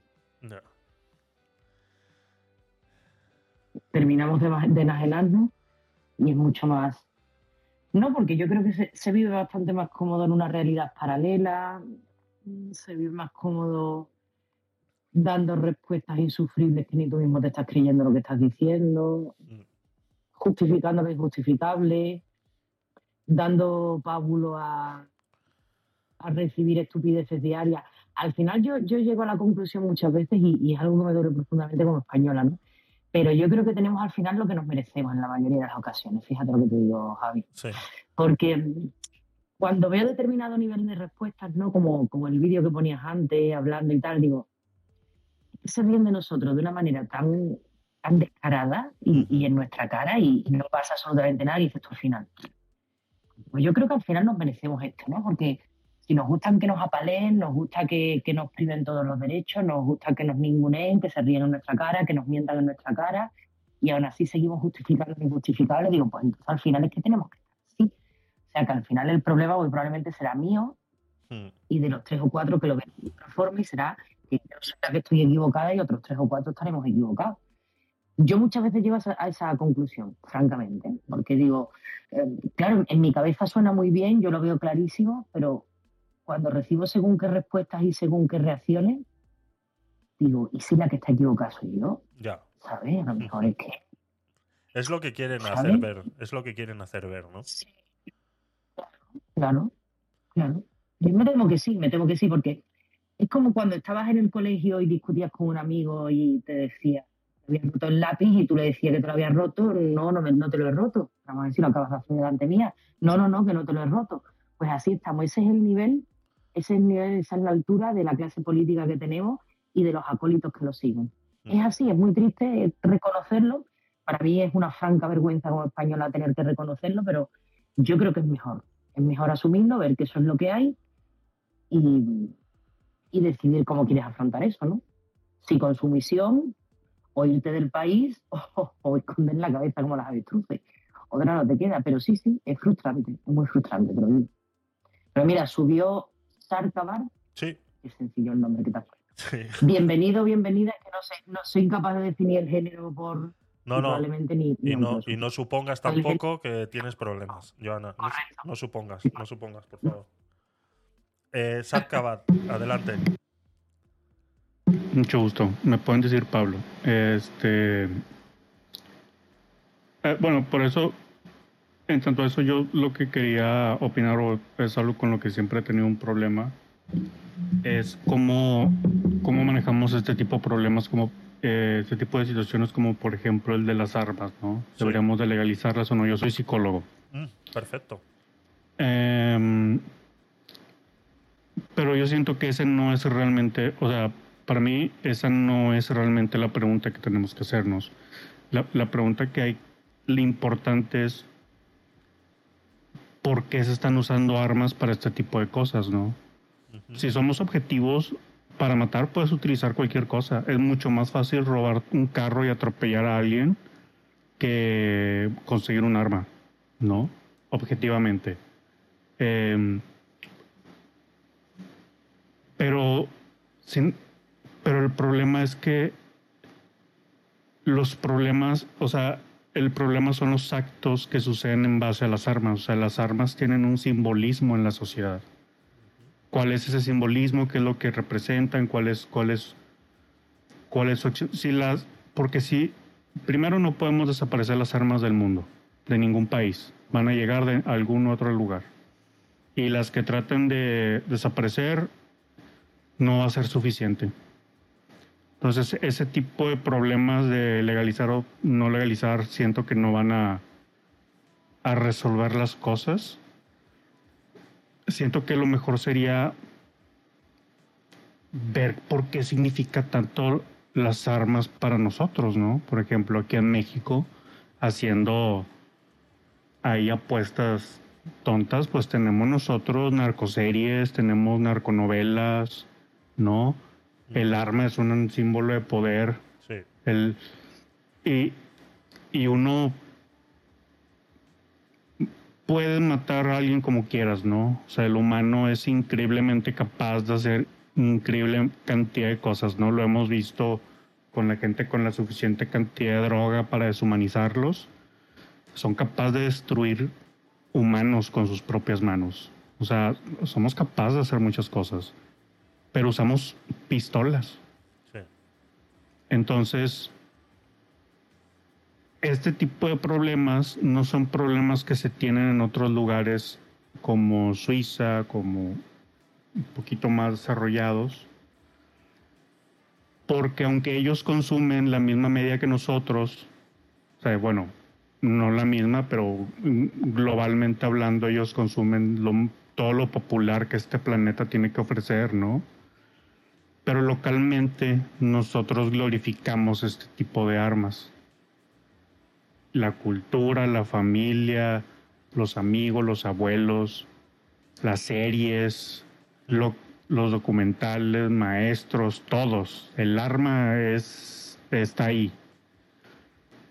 Y son cosas que, que, que para que ellos no simbolizan nada, o sea, pueden ustedes buscar en internet, van a encontrar mucha gente de los de los muchachos más famosos en el planeta son de ese país, ¿no? Son suecos que, que se la pasan jugando videojuegos de guerra de disparo y eso no ha disparado el- la criminalidad en su país. Porque ese es un- porque, porque para ellos el arma no significa nada. Ellos tienen este, este concepto tan bien definido de lo que es un juego y de lo que, de lo que es bueno, es malo, el, el propósito verdadero de las armas, ¿no? Que, que simplemente para nosotros es imposible desaparecer el concepto de las armas. No al menos legaliz no al menos prohibiéndolas, porque pues realmente no está sacando al arma de la cabeza de la gente. Vas a seguir haciendo que consuman pistolas, que consuman armas. Dice Guille que en México se romantiza y festeja la muerte. No estoy hablando de muerte, estoy hablando de armas, en primer lugar, pero bueno. Y yo siento que es el problema, o sea, el problema en primer lugar es qué estamos haciendo nosotros como sociedad que consume, que está cómo estamos viendo realmente los problemas, porque realmente todo este tipo de cuestiones, pláticas, muchas veces vienen maquilladas con, co- como con estos problemitas secundarios en donde, eh, en donde estamos conscientes del problema, pero, pero no estamos realmente conscientes de qué es lo que está sucediendo en el problema, ¿no? ¿Cuál el entorno, su ambiente, en donde existen en nosotros como sociedad, cómo lo, cómo, cómo lo, cómo lo, lo vemos, ¿no? Sí. Entonces decimos, bueno, eh, mi pregunta sería, bueno, ustedes, ¿cómo, cómo podríamos nosotros solucionar este problema? ¿Cómo, ¿Cómo desaparecer el romanticismo de las armas en mi cultura para que se vuelvan tan obsoletas como en países más desarrollados? Eh, eso era lo que les quería comentar. Correcto. Gracias, eh, Pablo. Eh, ¿desde, dónde, ¿Desde dónde nos hablas? Soy de México. México. Perfecto. Entiendo lo que me quieres decir y, y entiendo que ese romanticismo al que, al que te refieres de las armas existe mucho lo que es en, en todo Latinoamérica, ¿no? Eh, yo en, Panamá conocía mucha gente eh, a pie, gente de a pie, gente normal, eh, portadora de armas. Y, es verdad lo que dice, se romantiza mucho, el arma tiene como un estatus de poder, un estatus de, de persona, eh, pues eso, ¿no? Poderosa. entonces, sí es verdad que se le está dando a las armas, sobre todo en Latinoamérica. Aquí en, en lo que es en lo que es Europa es muy difícil, es muy complicado. Es, eh, no te voy a decir imposible, pero tienes que tener unas razones muy eh, amplias para poder portar un arma, ¿no? Eh, tienes que ser, por ejemplo, aquí personas que han estado amenazadas por grupos terroristas pueden portar armas o tienes que pertenecer a algún, alguna institución perteneciente a la seguridad porque incluso la- el- eh, muchos de los estamentos de seguridad que podemos ver que portan armas, muchos de ellos incluso no se las llevan a casa, ¿no? Las tienen en, en armeros, en, en- en sitios eh, protegidos. O sea, no es fácil. Aquí en, esta parte de Europa, por eso es que esta noticia de Alemania, esta persona que portaba este arma, eh, saldrá. Yo me imagino que terminará saliendo en, en- en las noticias más adelante, cuando esto se enfríe, cuando el dolor de toda esta noticia eh, eh, empiece, no a sanar, sino a, pasar el tiempo, ¿no? Eh, llegaremos incluso a más conclusiones y nos tendremos que dar cuenta de que esta persona que portaba este arma, pues seguramente pertenecía a algún, algún estamento de seguridad o tienes que tener muchos privilegios en un país europeo para poder portar un arma. No es tan fácil. No es tan fácil, ¿no? Y yo creo que eso está muy bien porque es mucho más fácil filtrar el problema Eso de esta es. manera. Porque muchas veces, o sea, en Estados Unidos o, o no sé, aquí en México, la verdad no sé cómo funcione, pero, pero me imagino que al llenar un formulario tú puedes poner las razones y me imagino que debe ser tan fácil en donde simplemente puedes poner protección, pero pues realmente, o sea, todo el, o sea, todo el mundo sabe que estás mintiendo. Tú sabes que estás mintiendo. La persona que recibe la documentación sabe que estás. Sí. O sea, todo es un sistema a base de mentiras porque ya te estás brincando el sistema porque ya el arma ya no significa lo que, lo que debería de. O sea, lo que está en esa forma debería de ser las únicas razones por las cuales deberías de.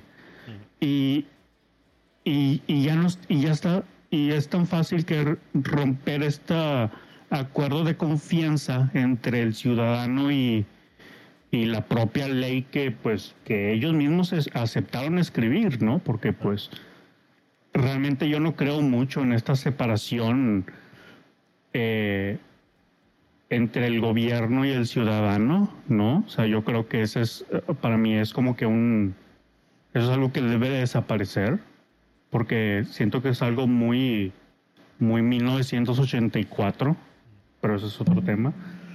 Pero, o sea, es, es tan fácil y es, de hecho, básicamente un acuerdo, o sea, es como que, bueno, me puedes mentir si tú quieres, pero Sí. pues es tu problema que se convierte en el problema de la ciudadanía, ¿no?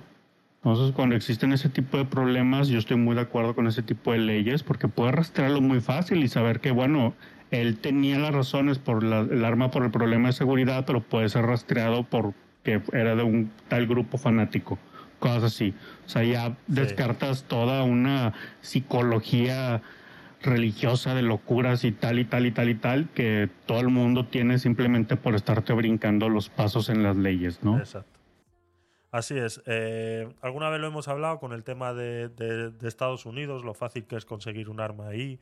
Ah, Es tan fácil como eso, ¿no? Presentar un, DNI, rellenar un formulario y automáticamente te venden, eh, un arma. Eh, aquí en Europa, a mí me consta, eh, conozco eh, varios, varias personas que son seguridad privada e incluso escoltas que tienen que pasar por unos procesos de, de- de análisis psicológicos, psicotécnicos, pruebas y lo que no estoy seguro es cada cuánto tiempo lo pasan. Sé que lo pasan cada X tiempo, no sé si es una vez al año o cada seis meses, no lo sé exactamente, lo preguntaré y lo, y lo traeré, ¿no? Pero eh, sí, aquí pasan un proceso más exhaustivo para poder eh, portar armas y tiene que ser una persona que se dedique exclusivamente a, eh, a eso, ¿no? O que se vea involucrada, pues eso, ¿no? En amenazas terroristas o, o- tal, ¿no? Muchas veces se le ha criticado a, a Abascal llevar un arma en- por donde va, ¿no? Y, bueno, y tenemos que recordar porque él ha sido amenazado por ETA, eh, su padre tanto como él eh, fueron amenazados por ETA durante muchos años, ¿no? Entonces a raíz de eso, pues eh, tienen eh, ese derecho eh, a montar, a, a- portar armas, ¿no? Eh, a ver, eh, ha subido, eh, vale, Manolo, primero, adelante. ¿Qué tal? Buenas noches. Buenas noches. No sé, eh, recién, recién se dijo aquí que, que los países más civilizados son los del primer mundo y que por eso tienen esa costumbre y que los del tercer mundo eh, no tenemos conciencia para portar armas o algo así, ¿no? ¿Eso es lo que acabo de entender o estoy equivocado? Eh, yo, no, yo no he dicho... Ayer ayer- no, no, no, tú no, no, tú no. Es lo que te preguntando. Ah, bueno. Porque es lo que le entendí. Ah, eh, ¿puedo repetirlo otra vez? Sí, estás diciendo que los países del primer mundo son civilizados y pueden portar armas y los del tercer mundo no son civilizados y no pueden portar armas. Esa es la conclusión que saqué, creo que dijiste. No, eso no fue lo que dije. Por eso quiero, quiero entenderte, por favor, si puedes. Ah, ok. Mira, lo que dije fue que no existen este tipo de problemas en países de primer mundo, como por ejemplo en Suiza, porque para ellos no existe esta, esta cultura de la glorificación del arma. Entonces, ellos, este, su cultura, su ambiente en cuanto a su familia y todo lo que los rodea, no glorifican al arma y por lo tanto, aunque ellos consumen la misma media globalista que todos, que son, por ejemplo, videojuegos con armas de, fuego, no les afecta porque ellos tienen muy consciente qué es el arma y cuál es su, uso y su propósito, ¿no? Y lo que yo mencionaba es que mucho de la cultura aquí en América Latina es que el arma es parte de la cultura. Eso era lo que decía. Ujú. Vale, bueno, sigo, sigo más o menos sin entender, pero bueno. Eh, perdone. ¿Qué, qué es lo que no entiendes? No, digo, el tema ese que es cultural lleva a portar un arma. No, no lo entiendo. Digo, a lo mejor en México sí, pero habla por toda América Latina y ahí es donde está tu error. Este, y después, por ejemplo, puedo comentarte, eh, ¿dónde has escuchado estos casos? Por ejemplo, en el sur, en el sur de en Sudamérica, de que salen a matar así masivamente a un montón de gente. Es no que- sé, en España, por ejemplo. Es que. Manolo no está hablando de eso. Es que, Cuando- no, No, no. es que no está hablando de eso. No, no, no. Si, si, si gustas, déjame le contesto yo. Vale. O sea, eh, no sé, pero no sé qué tiene que ver eso con mi comentario. ¿Me puedes explicar cuál es la relación que estás formando? Porque tú estás generalizando. Estás hablando de México como si fuera toda Latinoamérica. A lo mejor estás hablando solamente de México. ¿Gustas O sea, que te ponga un remítete- de, por remítete ejemplo, Colombia? Porque en, en otro lugar, bueno, está Colombia bien, pero no toda Latinoamérica. ¿Te ¿Gustas que te ponga un ejemplo de Brasil? Con Uruguay, por ejemplo. O sea, lo que pasa es que no es el punto de estar contando quién sí o quién no, o, o sea, el punto no es decir tú, o sea, tú, tú yo no, dijiste toda Latinoamérica. Y yo, No, yo no- de que o sea, yo no estos, dije- casos, estos casos no han sucedido, o al- si a lo mejor ha sucedido, pero no, A no, no lo registro y creo que mucha gente como yo no lo registramos. Entonces tú estás generalizando algo que no es. A ver, a eh, ver, de- de- déjame te comento cuál es el problema en tu comentario. Te voy a decir, ok, voy a aceptar que, que si en algún momento dije toda Latinoamérica, me voy a corregir, me voy a disculpar, pero yo siento que tu objeción es un poco tonta porque realmente no estás, no estás aportando nada al comentario, o sea, no estás contribuyendo, simplemente te Sí, estás te quejando te porque, estoy- permíteme, mira, déjame pues- terminar, Manolo, permíteme terminar, Manolo, gracias.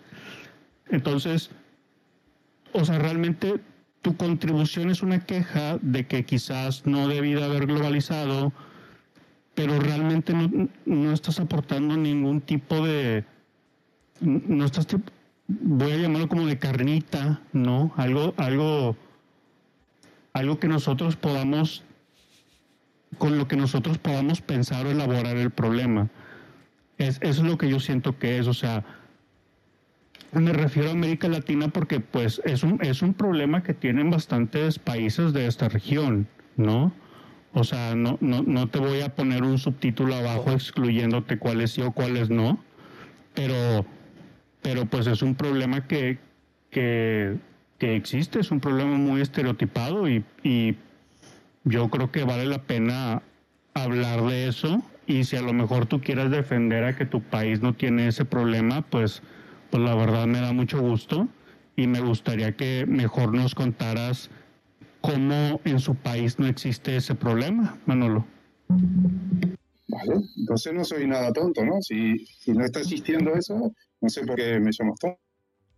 No, no, no, no, otro problema. No te Estoy- diciendo a ti tonto, estoy estoy diciendo que el comentario es tonto. Necesitas entender un poquito vale, cuando, que cuando me refiero a algo, o sea, si te Sí. dijera a ti tonto sería objetivo y te lo diría a ti, pero me estoy refiriendo a tu comentario. ¿Ok? Vamos a, a calibrar un poquito eso, ¿ok? Eh, Va. Sí. Yo lo que digo es. Buenas no- noches. Si no pasan estas cosas. perdón, perdón. Si no pasan estas cosas en esos países, habría que ver por qué no pasan y por qué esas historias que nos estamos inventando Vale. eh, eh, no son tal. Manolo. Digo, en España no pasa eso.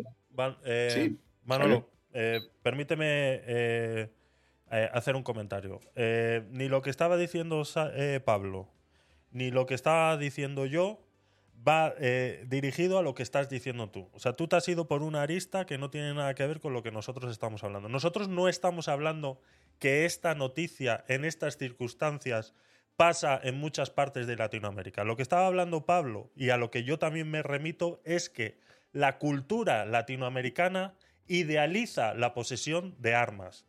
Y cuando hablo de cultura latinoamericana, si Pablo no lo quiere decir, lo voy a decir yo. Son todos los países latinoamericanos.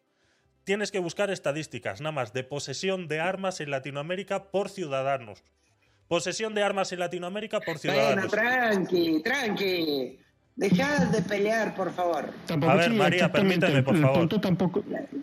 Yo, yo lo que le, le daría de crítica a Manolo, perdón, nada más voy a decir esto, me voy a callar por, por la próxima media hora.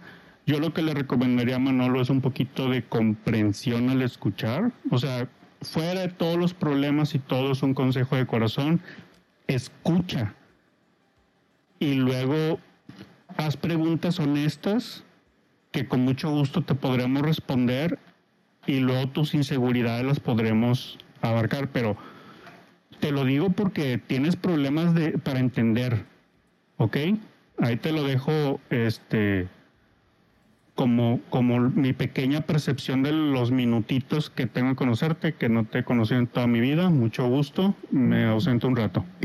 Gracias, eh, Pablo, por tu aportación. Manolo, eh, termina para darle paso a María, por favor. No, no, está bien, no, no tengo comprensión. Perdón. No, Le- nad- hablen, hablen. Nadie está diciendo eso, Manolo. No confundas ni pongas palabras que no hemos dicho. Simplemente que no estábamos destinando la noticia ni queríamos eh, decir que esta noticia está pasando en muchas partes del mundo. Simplemente estamos diciendo Solo, solo que... Mira, Javier, yo lo que te decía, ¿por qué no pasa en España esas cosas? Eh, se lo, estaba, se lo estaba explicando yo a. Pablo, se lo estaba explicando, porque aquí no se romantiza Vale, como se romantiza eso- en eso- Latinoamérica. Es lo que estábamos explicando, Manolo. ¿Y por qué, y por qué no pasa en Uruguay, no pasa en Argentina, no pasa... No, Pero que es que no estamos- es que En no estamos- no es, no es Bueno. toda Latinoamérica. Eh, eh, chicos, eh, a ver si entendemos una cosa, ¿de acuerdo? El, el- el ritmo de la conversación lo llevo yo o lo lleva Joana. Lo que no podemos es estar irrumpiendo todo el rato.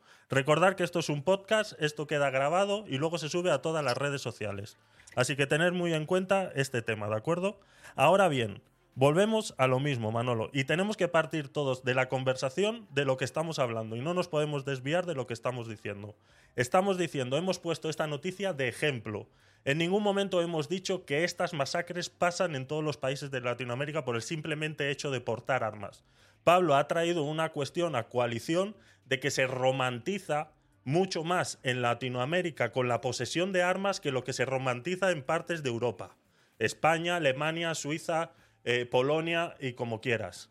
Si ya nos vamos a la parte de Europa del Este como Rusia, Rumanía, eh, Georgia y demás, volvemos de nuevo a la romantización de las armas, porque ahí la posesión de armas en personas civiles es mucho mayor que del lado de, eh, de Europa occidental.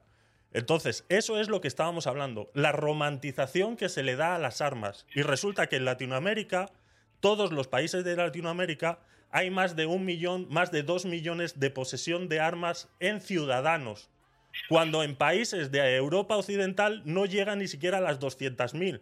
Tienes los datos en Internet. Simplemente eso es lo que estábamos hablando. No estamos hablando de si este problema de esta masacre que hemos hablado en Alemania sucede en otros países de Latinoamérica. Joana, no sé si quieres decir algo. Eh, perdón que tenía el micro abierto. Vale. No, que necesito que vayamos avanzando y que vayamos dándole curso a, A a María. más personas, por favor. Para María, Sí. por favor, adelante, venga, sí. Hola, buenas noches. ¿Me escuchan bien? Correcto. Eh, buenas noches, Hola. María. Bienvenida, sí, te escuchamos. Buenas noches. No, he tenido un problemita hace un rato que de internet, bueno, acá hay un poco de tormentas, qué sé yo. Yo estoy en Argentina. ¿Qué tal? ¿Cómo les va? Este, yo pensaba, eh, entré tarde, perdón, a, a la conversación, a la discusión.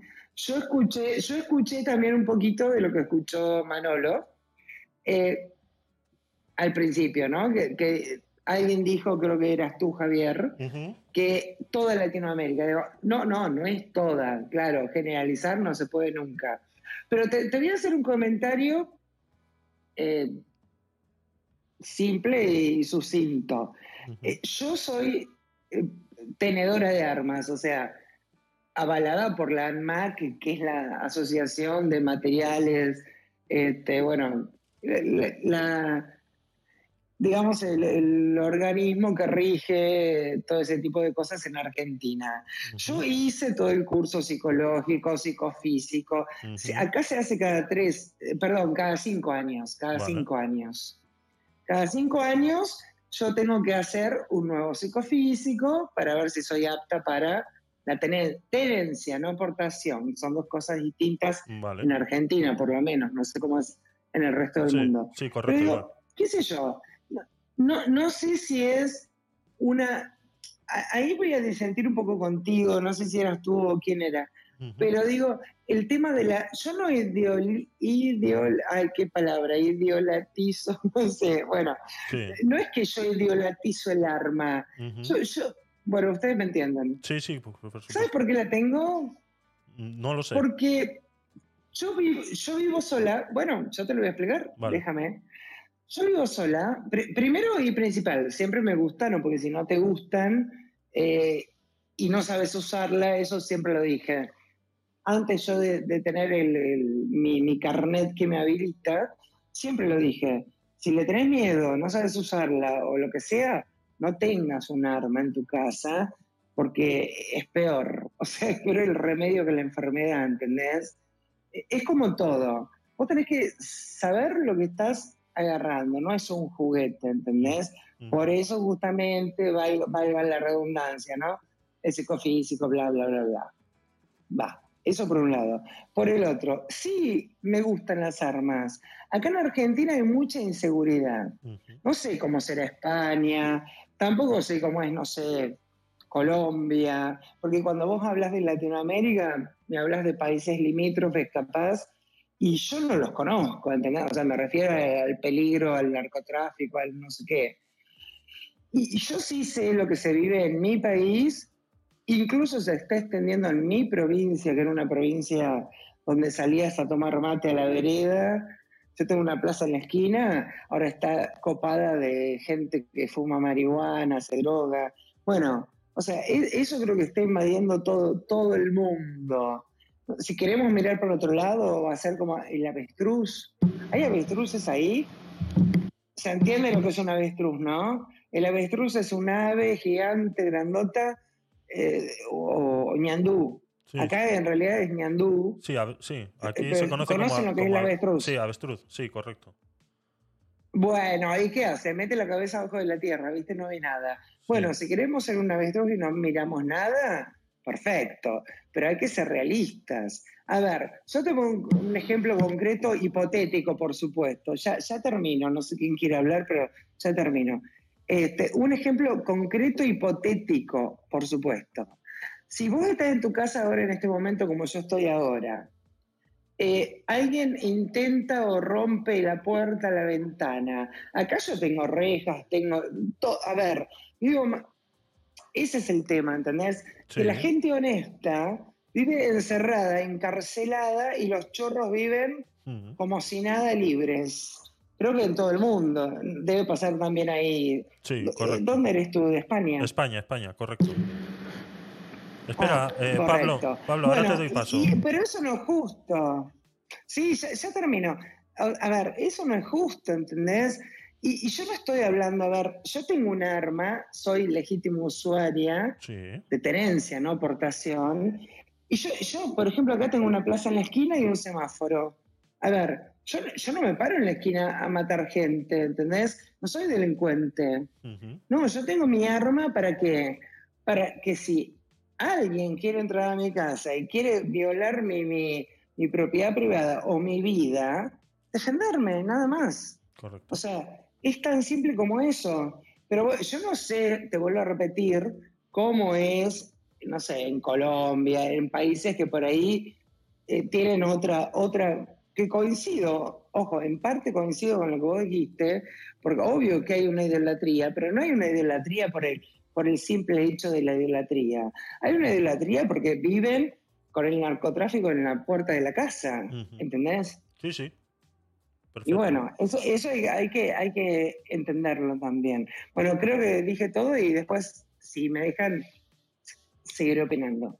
Muy Le bien. damos paso a alguien más. Muy bien, María. Eh, muchas gracias. Eh, Pablo, no sé si quieres decir algo rapidito. No, a ti, a ti. Gracias, María. Para luego darle paso a Eduardo. O si quieres Solo contestar. contestar muy- Ajá, eso es. Sí, no, pero muy, muy rápidamente. Realmente no, no va a ser ni con el ánimo de que nos peleemos ni nada, ¿no? Pues solo, solo me gustaría que, que notara, María, este, y me puede, me puede interrumpir si, si usted gusta, si dije algo que está mal. Pero yo sentí que primero dijo que estaba en contra de lo que dije y luego inmediatamente me dio la razón, ¿no? Porque usted me contó la historia de cómo usted tiene su proceso legal para obtener el arma, que se lo aplaudo mucho porque Perdón, eso es lo que debería ser. Sí, discúlpeme. Sí, lo, lo voy a interrumpir un ratito como usted me, me, me. Sí, claro.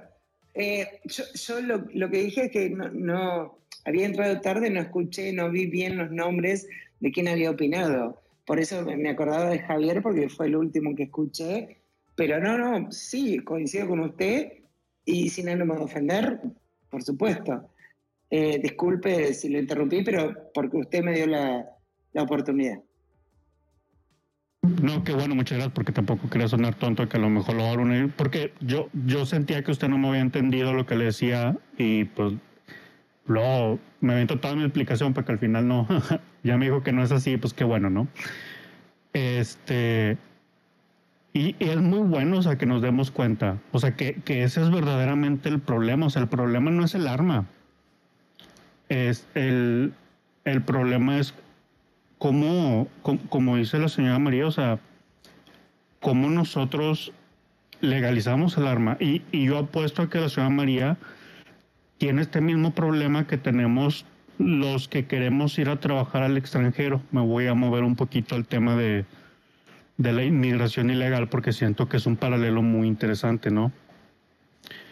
Porque una cosa es la señora María que tiene su arma en regla, que tiene que hacer su examen cada tres años para que cuando el gobierno llegue y, y le haga su chequeo, no sé cuál sea el procedimiento, revise que todo está bien y por otra parte tenemos un montón de vándalos que pues siguen teniendo el, el mismo privilegio que tiene María Fernanda, pero ellos no tienen que pasar por nada de eso. Eso es. Eso es. Entonces, ese es el mismo problema que sucede con la inmigración ilegal. O sea, yo tengo una licenciatura y yo me quiero ir a trabajar a otro lado, quiero aportar, quiero contribuir, quiero crecer y tengo un maremoto de papeles que tengo que hacer y probar cuando podría simplemente ser un inmigrante ilegal y brincarme y que me acepten y, y ya, ¿no? Entonces, siento que son problemas muy paralelos. Obviamente entendemos que existen problemas y que las soluciones son muy extremas y que, tiene, y que te tienen que tratar, es obligación de todos. Pero ese es el problema que tenemos ahorita. Los que queremos hacer las cosas bien batallamos más y los que las pueden hacer mal se las facilitan demasiado. Y la respuesta es obvia, somos humanos que so- somos criaturas que van por el rumbo más recto para llegar a la solución. Así es, Pablo. Muchas gracias. Eh, Eduardo, adelante, por favor. Bienvenido y buenas noches. Muchas gracias, amigos invisibles. Estoy en Venezuela, en América Latina. Yo voy a ser enfático y afirmativo. En Latinoamérica se idolatra y se romanticiza y se romantiza el uso de las armas, el porte y uso de las armas desde la época de la colonia. No es de hoy, es desde la época de la colonia. Acuérdense, acuérdense que, que, eh, que Colombia fue, fue un virreinato, Venezuela fue una capitanía, eh, Chile fue una capitanía. Se necesitaban muchas armas. Y cuando el español llegaba con armas y empezaba a dominar y, y tenía el poder, se le idolatraba. Y la figura de Robin Hood en Latinoamérica es, es el mejor ejemplo. Otro ejemplo de lo que estoy diciendo, la guerrilla. La guerrilla se da desde, desde Argentina hasta México. Desde la Patagonia hasta Chiapas, hasta por allá, hasta, hasta la frontera con Estados Unidos. ¿O es que se nos olvida de dónde era Che Guevara? ¿O es que se nos olvida de dónde era Sendero Luminoso? ¿O es que se nos olvida de dónde era el LM19? ¿O es que se nos olvida de dónde era eh, este, el Frente de Farabundo Martí? ¿O es que se nos olvida de Pancho Villa? Todo, todo eso era uso de armas. Y las personas que usaban armas se les idolatraba y eran los líderes en cada comunidad. Sí, es verdad, en Latinoamérica se idolatriza y se romantiza el uso de armas. Yo vivo en Venezuela, en Maracaibo, la segunda ciudad, la primera ciudad de Venezuela después de la capital. Yo tengo 57 años y a mí con armas me robaron ocho veces en mi vida. De hecho, dos veces me robaron estando dentro de mi casa y, cerrado. Ya después de estar cerrado, tumbaron la puerta con armas y me robaron dos veces. En Latinoamérica, en Colombia, el uso de armas es anormal. O solamente pasen por Cali. Solamente. O pasen por un barrio de, Argentina. O acerque- acérquense a los suburbios de Chile. O vayan a los barrios de allá de Uruguay o vayan a Brasil. O, o se, o se les olvida de la cárcel Ciudad de Dios en Brasil. O vayan a Panamá, al Darién, a la frontera del Darién. Bueno, ni, ni decir de México, ni El Salvador, ni Guatemala, ni esos países. Sí, ciertamente, Javier, tú tienes razón. En Latinoamérica entera se idolatriza el uso del arma, de arma de fuego especialmente. Muchas gracias. Eh, Eduardo, no sé si alguien más quiere eh, comentar algo al respecto. Eh, Marcos nos decía un, un mensaje en el chat. Desde luego las culturas procolombinas no se repartían los territorios jugando amablemente a las cartas, nos dice Marcos en el chat de eh, Clubhouse. Adelante, Javi, yo- María. Yo, quería simplemente agregar que eh, coincido completamente, no solamente con lo que vos has dicho y lo que ha dicho Eduardo y, y lo poco que escuché, porque entré tarde, digamos, pero eh, quiero recalcar una sola cosa. ¿Qué pasa? Esto, esto simplemente pasa, y valga la redundancia, porque el Estado está ausente. Correcto. Porque el Estado es el que tiene el monopolio de la fuerza, de la seguridad. Cuando el Estado no me cuida, ¿y quién me va a cuidar? Y tengo que agarrar el arma y cuidarme sola. ¿Entendés? O sea, no es algo que a mí me guste. A ver, con todo respeto, yo, yo nunca maté a nadie, por supuesto, ¿no? Pero si algún día tuviera que hacerlo, yo estoy segura que lo voy a hacer. Estoy segura porque estoy preparada mentalmente, eh, en el club de tiro. O sea, uno, uno está preparado. Ahora, el impacto emocional que eso te puede dejar, y yo no tengo ni idea, ¿entendés? Porque nunca lo hice, ¿no? No es algo que uno haga habitual. ¿Se entiende, Javi? Sí, sí, sí, por supuesto. Eh, creo que nadie, na- nadie debe estar contento de decir, oh, mira, maté a un ladrón, qué felicidad. Claro. No, yo creo que nadie, creo que nadie en el mundo escuché que diga eso. Ahora, cuando lo tenés que hacer, y es, porque en realidad es tu vida o la del, del delincuente, Así es, así o es. la de tu mamá, o la de tu familia, o sea, porque vos te pones en un contexto, claro, ¿entendés, Javi? Entonces, bueno, no sé, que toco madera, ¿viste? Como dice el dicho, toco madera. Pero bueno, ojalá nunca me pase, pero bueno, sí estoy preparada. Y tengo que estar preparada porque justamente vivimos en ausencia de Estado total. O sea, e- esa es la realidad. O sea, tenemos que ver cómo luchar contra esa ausencia de Estado total. Porque, a ver, los políticos, ahora acá en Argentina es año electoral, ¿no? Sí. Sí, todos son buenos, ¿viste? Exacto. Vos los habrás visto, todos son buenos, todos te prometen todo, todos te van a salvar la vida. Así Ahora, votás mañana y se olvidaron. Porque siempre fue lo mismo, ¿entendés? Yo, yo voy a cumplir 50 años en octubre. O sea, ya me escuché todas, ¿entendés? Y ustedes seguramente también. Eso es, sí. Claro, ¿viste? No, no, no tenemos ganas de que nos vengan con versitos, ¿entendés? Basta, basta de versitos, claro. Pero bueno, mientras, el mientras tanto, el famoso mientras tanto, bueno, yo me cuido. Así Y, y ojo, Javi, te vuelvo a repetir, te vuelvo a repetir, no es que yo esté feliz de tener un arma y de usarla, no, no, yo, es más, en- entre la gente que yo conozco que vamos al club, ¿sabes qué? ¿Sabe? A mí me llama la atención, pero ¿sabes lo que decimos todos? Todos decimos lo mismo. Nadie quiere usarla. Claro. ¿Entendés? No, no, O sí sea, está claro, Todos está vamos claro. al club, sí, a disparar, bla, bla, bla. Pero nadie quiere usar un arma, ¿entendés? Porque no somos asesinos, no somos, no tenemos. Por eso digo, cuando dije, y coincido con Eduardo, ojo, Eduardo eh, en el fondo tiene razón, po- por eso también lo dije. Eh, pero tenemos que ir al hueso, al fondo de la Sí, cuestión. el ¿Y cuál es el lo fondo de la es contexto. el Estado ausente, claro.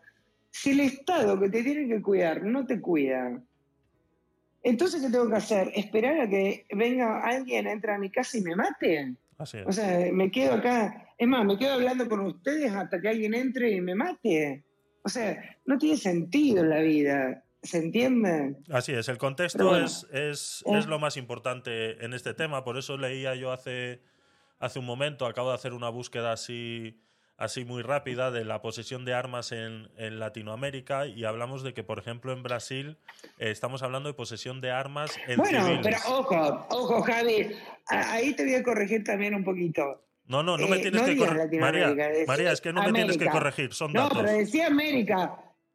Sí. No, no, pero, perdón. No, es que, perdón. es que no me tienes que corregir. datos, es que, capaz que- so- capaz- son datos. O sea, los datos no se pueden corregir. No te O sea, es- enojes conmigo. no me estoy enojando, María. conmigo. Las cosas, eh, las cosas hay que hablarlas por, por pero, su- a ver, escu- escúchame. ¿Me vas a escuchar? Eh, Si no 30, me segun- cae- eh, 30 terminar la segundos tienes, María. María, 30 segundos porque tenemos que pasar de tema. Bueno, en este- Estados, Uni- Estados Unidos no es Latinoamérica, y sin embargo, cada dos, tres, cinco semanas tenés tiroteo en la escuela. Bueno, y hay estados que tienen armas libres. Mm. Listo, ya está. Analizalo como quieras, pero bueno, no me diste 30 segundos, ya está, me callo. Perfecto, María. Muchas gracias por, por tu aportación. No he mencionado Estados Unidos, simplemente he mencionado Brasil y voy a dar simplemente ese dato y voy a compararlo con la población que hay en Brasil.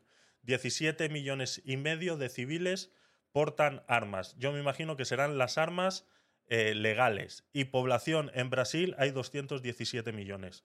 Entonces, eh, eh, creo que con ese dato, si buscamos, por ejemplo, eh, eh, Uruguay, que veo que están muy interesados por ahí, hay 1.200.000 armas en civiles. Y Uruguay tiene 3 millones y medio de habitantes. Entonces, eh, son datos. No es cuestión de caerle bien a nadie, ni de que sean o no, son, Bueno, son datos. pero a ver, no, no, no, acá, acá no. Javier, Pero Javi, Mar- no es cuestión de quedar bien a nadie. Yo te dije que soy legítimo usuario, me chupa sí, sí, tres María, carajos sí. si le gusta. No, no es cuestión. Tenemos que seguir, María. Eh, Claro, no, no. Quiero, no quiero ser descortés, pero tenemos Bueno. que seguir. Eduardo, eh, 30 segundos. Cambiamos de tema, venga. Ay, sí, pero Javier, qué te- feo. te, que cuento, Javier, entre la, en, en la frontera entre Venezuela y Colombia, llamada La Guajira, La Guajira colombo-venezolana, Ujú. es normal, es normal reuniones eh, familiares, eh, fiestas, lo que nosotros llamamos fiestas, reuniones familiares, donde, donde de 60, 80 personas que asistan, de 60 personas que asistan, 50 llevan armas Correcto. y armas largas. Así es. Eh, y todas son armas ilegales. Así Pero es. eh, bueno, ahí está, Eduardo. Dos preguntas. ¿Por qué son ilegales y las permiten? Y segundo, eh, vos sabés por qué las llevan. A ver. Eh, Eh. no, no seamos tampoco más papistas que el Papa. Vale, eh, seguimos. María, eh, lo siento, Eduardo, no puedo seguir más con este tema. Lo, tenéis que, lo tenéis que comprender. Vamos a seguir, venga, cambiamos de tema.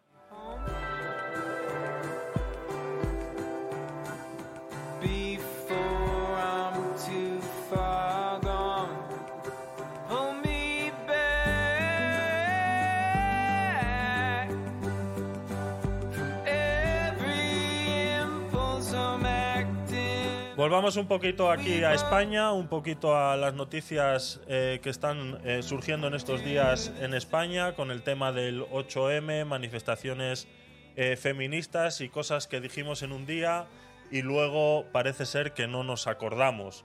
La señora eh, Pam Pam, eh, eh, ¿cómo se llama, Joana? Es que ya no sé ni cómo se llama. esta. La, la pan, pa- la pan patapán. La, es- ella es eh, consejera de comunicación o delegada de comunicación de Podemos. Es secretaria de Estado de. Ah, secretaria de Estado. Ah, vale. Pues ya ves, yo pensé que era menos todavía. lastimosamente, lastimosamente. Bueno, pues eh, han sucedido unas cosas en las manifestaciones del 8M. Os voy a poner unos audios y vamos a comentar un poquito sobre ellos y qué, Vale. y qué es lo que y qué es lo que tenemos, eh, eh, qué es lo que pensamos eh, al respecto, ¿no? En las manifestaciones del 8M aquí en España, la secretaria de, de- de Estado de, de Podemos, creo que me has dicho, no sé, una, una señora, estaba encabezando una manifestación de muchas muchachas jóvenes en el cual ejecutaron un cántico eh, que decía así.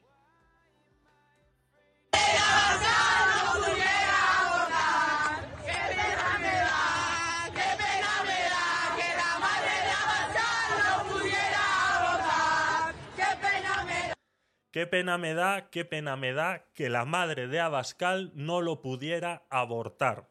Estos son los cánticos que sucedieron en la manifestación del 8M y que encabezaba esta señora de Podemos y que eh, se jactó muy bien en las redes sociales eh, mostrando estas imágenes, estos cánticos.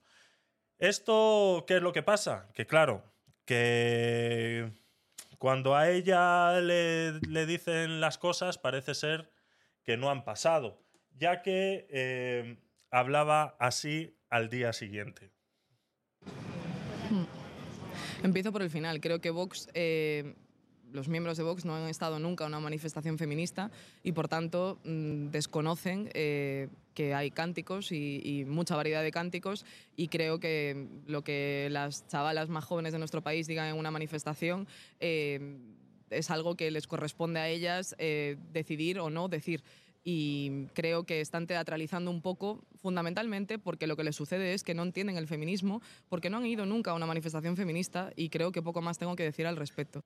Pues yo sí tengo que decir más al respecto, eh, así como ella dice que eh, Vox, que es el, partido al que pertenece Abascal, al cual se dirigieron personalmente a él, mencionaron a su madre y desearían que ésta les hubiera abortado, resulta que son cánticos inofensivos, son cánticos de calenturientas que se dan en un momento de fervor feminista y que claro, que para poder entenderlo hay que ir a estas manifestaciones del 8M para poder entenderlo.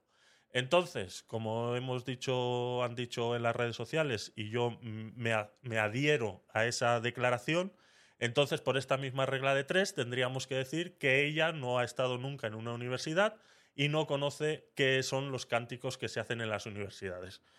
Os recuerdo el tema de los cánticos del Colegio Mayor Aguja, estos cánticos que se profirieron contra eh, las mujeres, haciendo como todos los años esta pelea de cánticos entre hombres y mujeres, porque los dos edificios de la escuela quedan enfrentados, entonces eligen un día del año para hacerse unos cánticos. Es una tradición, es algo que ellos hacen y a veces pues están subidos de tono o lo que ellos eh, crean. Asimismo, como estos cánticos feministas parece ser que a ella les cae bien, pues resulta que los de Aguja en su momento no les cayó bien. Y dijo esto. Bueno, la verdad que me parece lamentable, o sea, creo que son cánticos machistas, además estaba leyendo ahora en Twitter que no es la primera vez que lo hacen, que es una tradición de este colegio mayor y creo que al final habla de la cultura de la violación y del terror sexual que está absolutamente normalizada en nuestra sociedad, ¿no? Y creo que lo que demuestran esos cánticos es que mm, la concepción que tienen muchas veces los hombres de las mujeres es que son objetos sexuales a su disposición y que de hecho no podemos tener agencia nosotras para decir cuándo queremos tener o no una relación sexual. Así que, bueno, pues toda mi condena, eh, creo que ya el Colegio Mayor va a tomar medidas y espero que, que la comunidad universitaria en nuestro país pueda reflexionar sobre la necesidad de la educación sexual. pues toda mi condena a los eh, cánticos eh, eh, enviados a Bascal y espero pues que la comitiva de Podemos tome cartas en el asunto porque simplemente espero que lo mismo que se le hicieron a estos muchachos y que hablamos en su día, que los criminalizaron, que incluso lograron echar a varios de ellos de la universidad por esto, yo como mínimo espero que la echen, pero es que ya sabemos lo que va a pasar. Es que no, ¿verdad, Joana? No va a pasar absolutamente nada. ¿Por qué? Porque la dinámica que tenemos es que vale todo y al resto no le vale absolutamente nada. No pueden decir nada porque rápido lloran, eh, que las están agrediendo, es violencia política, es violencia de todas las calificaciones que a ellas se les ocurre. Pero ojo, pero ojo, ellas sí tienen patente de corso para insultar a cualquiera, para desearle la muerte, como en este caso a, a Santiago Abascal, o para decir todo lo que se les ocurra. Sea mujer o hombre, sea lo que quiera que sea, ellas están legitimadas. Claro, ¿qué pasa aquí? ¿Qué pasa aquí? Mm, aquí la gravedad del asunto no es que estas chicas dijeran ese canto o no, que ahí ya podríamos entrar a, a hablar hasta qué punto el, el hecho de tú reivindicar lo que quieras reivindicar, que me parece muy legítimo y está en tu perfecto derecho, mm, ¿hasta qué punto eso, eso te, te habilita para estar deseándole la muerte a alguien? ¿no? O sea, yo creo que cuando tú haces ese tipo de comentarios, yo no, no- yo no lo veo gracioso. O sea, a mí, Claro. a mí ese comentario no me parece gracioso, ni me parece dentro de un ambiente festivo, ni me parece dentro de un ambiente de una manifestación del tipo que sea. O sea, y, y ya te digo, yo esa canción no se la cantaría ni, Ni a tu peor ni a los sujetos que más detesto. Sí, ni a los sujetos que más detesto de la izquierda se la cantaría yo. Pero eso ya es una cuestión de valores, de educación y eso se viene mamado desde casa. Cuando se tiene una cultura, una educación, una clase y, evidentemente aquí tenemos claro que eso no sucede porque si ellas lo cantan, las chicas estas que estaban ahí, pues mira, está mal. Pero que una secretaria de Estado Eso es. se haga eco grabando sus estados y haciéndolo público con esa cara de satisfacción que tenía cuando estaba sacando, eso es doblemente grave, ¿vale? O sea, porque ahí el problema no es tanto que las chicas lo cantaran como que tú te hagas eco y una secretaria de Estado lo ponga en sus estados. Eso, eso sí que es grave, ¿vale? Entonces, pero bueno, no pasará nada, no te preocupes, ya ha dicho Bolaños que, que, que que linda. Y, pero ella corriendo lo ha borrado, ¿eh? Cuando ha visto lo que Sí. habías hecho, ella corriendo lo ha borrado. Si tú estás tan segura de que lo que has hecho está bien y que es Abascal el que no se entera y el resto somos los que no nos enteramos, tú no lo borras, ¿verdad? Porque estás segura de que lo que has hecho está bien, ¿no? Digo yo, digo yo. Así Cuando debería ser. de algo, me enfrento a las críticas, pues estamos de acuerdo, no estamos de acuerdo, tal y cual, pero ya si lo borras dices tú, "Hmm, parece que también no estaba la historia, ¿no? ¿Entiendes? Y, pero no pasará nada, Javi, no te preocupes, que esto será una cosa más, es algo anecdótico, como ha dicho el señor Bolaño, y, y seguiremos adelante. Resistencia. Ujú. Así es, el problema que hay aquí es que eh, en el vídeo ella no sale cantando, ¿no? Entonces ella puede alegar que ella no era la que estaba haciendo esos cánticos, porque si hubiera salido cantando, te lo por seguro que a Bascal ya le hubiera eh, puesto una demanda eh, eh, rápidamente. Yo me imagino que hubiera ido por ahí, por la parte legal, ¿no, Joana? Podría haberse hecho, ¿verdad? Bueno, es que eh, aquí habría que pararse a pensar si estamos muy cerca de poder valorar un delito de odio. Claro. ¿vale? Porque eh, eh, en España precisamente la regulación legal que tenemos no es solamente el que comete el acto, sino que expresamente está prohibido hacer difusión, hacerse eco y hacer público, y más con el alcance que puede tener la cuenta de, de una, de una secretaria de Estado, ese tipo de manifestaciones. ¿no? O sea, imagínate que yo digo, voy a decírtelo a ti porque, porque eres tú, Javi. Bueno, pues hay que matar a Javi de Tecnópolis, ¿vale? Y me graba alguien y se hace eco en redes sociales. Bueno, pues yo tengo mi parte de responsabilidad, pero el que me graba y se hace eco y lo difunde en redes sociales también lo tiene. Claro. O solamente vamos a considerar que hay agresiones sexuales, esta práctica que tristemente se, se ha hecho tan habitual aquí en España, agresiones sexuales, agresiones a discapacitados, agresiones, y luego lo difunden por redes. Sí. Ambas sí, cosas están claro, penadas. claro, Y claro. por el hecho de que sea Santiago Abascal, porque tengo una ideología diferente a la tuya, que es tan respetable como la tuya, Ángela, no se te olvide, tan respetable como la tuya, aunque a ustedes no os guste que se piense diferente a vosotras, ¿vale? Pero sí es una realidad, es una realidad que cubre la democracia. Usted está fomentando el odio hacia una persona, porque se está haciendo eco de esos cánticos que deseaban que la madre de Abascal lo hubiera abortado. Así es. Eso no tiene más lectura. Todo lo es pura demagogia y puro populismo, que es a lo que nos tienen acostumbrados. Así es. María, adelante. Mm. María. ¿Me, me escu- me escuchan? Ahora sí. No, no, quería adherir completamente a lo que acaba de decir. Eh, quería, estaba viendo el nombre. ¿Cómo es? Eh, ¿Cómo se ¿Joana? Joana. Joana, no quiero decirlo mal. Joana, ok. Porque por ahí soy media chicata, ¿viste? No estoy con los anteojos y veo mal los nombres. Muy chiquita la aplicación. no, no, pero quería adherir completamente. Es más, aplauso. Eh, es tremendo, es tremendo, pero pasa también, ojo, acá también pasa el discurso de odio, todo ese tipo de cosas en Argentina. Eh, me sentí tan ident- identificada que en un momento dije, pero, coño, ¿estás hablando de Argentina? Te- claro, digo, perdón. No, no, quería simplemente felicitarte, Joana, porque te expresaste perfectamente y coincido perfectamente. Bueno, creo que Javier también coincide. Y bueno, y lamentablemente es así. Y bueno, ¿y qué se hace al respecto? Porque ahí, ahí está el tema, ¿no? Está bien, todos coincidimos. ¿Y ahora qué hacemos? ¿Qué hacemos? Eh, eh, eh, hay que sacar a esta gente del poder Sí, sí, eh, sí, rápidamente. Sí, se puede hacer algo. Eh, ah, bueno, claro. Es lo que yo digo también. Pero, ¿cómo? A ver, ¿cómo? yo también lo sacaría. Obviamente, siempre en legal, forma, etcétera. Por supuesto. Yo soy abogada, Javi, les cuento. Así que siempre en legal tiempo y forma, todo, todo bárbaro. eh, Con eso cuenten conmigo, por supuesto. Eso es, eso es. Siempre con Pero la obvio que hay legalidad. que sacar a esta gente. Por supuesto, es que no podés caer en la misma. eh, a ver, si un tipo viene y te rompe la cara, vos no podés responder igual. Eh, Uno tiene una cierta educación. eh, ¿Se entiende? A ver, estoy hablando por ahí hipotéticamente, obviamente que ante, ante el exabrupto, por ahí eh, reflejo, un reflejo, le tiras una trompada, qué sé yo. Bueno, pero digo, hipotéticamente, digo, uno no responde igual porque está en una situación, capaz que, ojo, no- ojo, a ver, que se entienda, no, no quiero decir que yo sea mejor que nadie, ni vos, ni nadie. Eh, simplemente quiero decir que, pero también, esto lo voy a recalcar, tiene que ver con el tema de educación.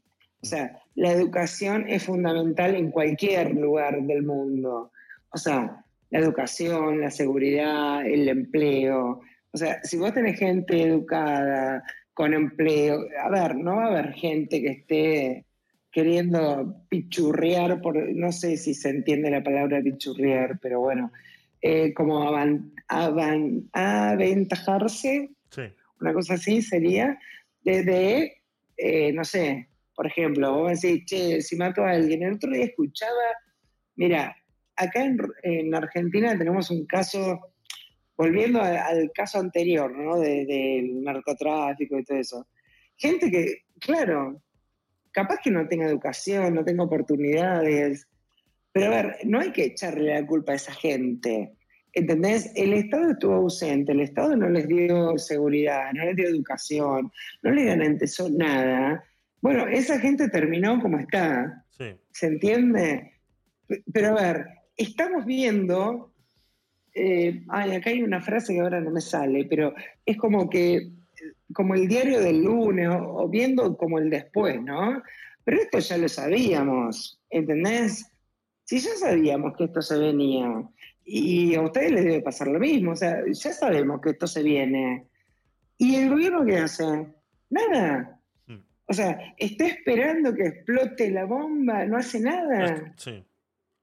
Es que aquí realmente estamos hablando Claro. directamente, estamos hablando de que es el gobierno directamente el que está haciendo estas cosas. Esta persona de la que estamos hablando con estos Y cánticos. yo- y yo creo que sí, yo creo que sí. Va, no sé. A ver, no, no es el gobierno el que hace el cántico, pero es el gobierno el, el- No, no, sí, motor, Sí es el gobierno. de alguna manera. Aquí sí es el gobierno, María. O sea, esta persona de la que estamos No, no, hablando. es que en Argentina, en Argentina también. Por eso. Javi, en Argentina, a ver, yo los invito a que googleen si tienen algún tiempo libre, porque obviamente no, no al pedo no, pero si tienen algún tiempo libre, sí, a ver cómo está en Argentina. Fíjate que estamos igual o peor. Lo hemos hablado ¿Entendés? Sí. Pero- claro. Hemos, hemos comparado muchas veces Argentina con España. Siempre lo he dicho que allí se está viviendo prácticamente lo mismo que aquí. No, y, fíjate vos, fíjate, y te puedo, te puedo hacer un paréntesis y ya no hablo más porque si no me van a echar. no quiero que me eches, Javi. Una- un paréntesis nomás. ¿Sabes qué te quiero decir? Yo soy hija de españoles, o sea, mis abuelos eran españoles.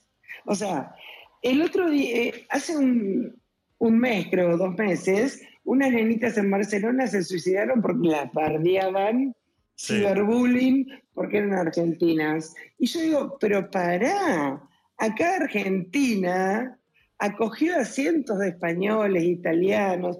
Yo en realidad tengo español, italiano y francés. O sea, si tuviera que sacar un pasaporte, tendría los tres, qué sé yo. Pero quiero decir, ni siquiera hubiera nacido si no hubieran dejado entrar a mis abuelos a Argentina, ¿entendés? No hubieran nacido acá. Correcto. Eh, digo, eh, no, no seamos injustos, no, pará, no seamos injustos. Pero no te quedes con lo anecdótico de lo que ha pasado en Cataluña, con lo, Claro. que, le han hecho, lo que le han hecho a esas pobres chicas. Hay más Porque cosas ese ahí. es el reflejo de Bueno, sí, no, no, no digo, ya sé que hay más cosas seguramente detrás. Eso no es España. Estoy generalizando, ok. Ya sé, genera- ok, estoy generalizando, lo puse como ejemplo. Por eso dije, España sí perdón. Javier. Con España sí generalizamos y con el resto no. Interesante. Bueno, no vamos a. No, ¿cómo que no? Si hubiera perdón, si hubiera pasado en Italia, estaría diciendo lo mismo de Italia. Y si hubiera pasado en Francia, estaría diciendo lo mismo de Francia. Te dije que tengo de los tres países. O sea, es más, si, que si no hubieran venido mi- mis ancestros a América, Argentina en este caso, eh, yo no, no existiría. O si existiera, tendría esas nacionalidades, no Argentina como tengo ahora. Por, por eso digo, no seamos injustos, no seamos injustos. A Argentina le abrió la puerta a un millón de gente que vino de la guerra. Pero no te repitas, María. Todo lo que somos hoy en día es consecuencia de lo que nos pasó en el pasado. Absolutamente todo. A los argentinos. Pero por supuesto. Vamos a. Por supuesto, pero Por eso, que entonces tú una conversación. ya supuesto. Yo simplemente lo que no quiero es que te quedes con la imagen de que lo que No, yo, per- no, perdón, si se entendió eso, se entendió mal. No, no es lo que estoy diciendo, ¿eh? nada que ver, nada que ver. No, no, yo coincido con vos, nada que ver. Lo que, lo que estoy diciendo es que justamente terminemos con los sismos, con esto, con aquello. E- El mismo feminismo, me parece a mí, que soy, me considero recontra femenina, de, hecho soy piloto privado de avión. Yo cuando empecé mi carrera de piloto privado de avión sabía que iba a entrar en un mundo de hombres. O sea, y, y nada me detuvo, ¿entendés? Porque es mi sueño y yo dije, ¿qué me importa si hay 25 millones de tipos? Eh, es mi sueño, yo lo voy a hacer. Y de hecho lo hice, de hecho de mi aeroclub fui eh, secretaria, o sea, no fui presidenta porque ya era too much responsabilidad, me refiero. Dije, no, basta, hasta acá llego. Eh, pero bueno, qui- quiero decir, a eso me refería. Eh, O sea, no nos limitemos.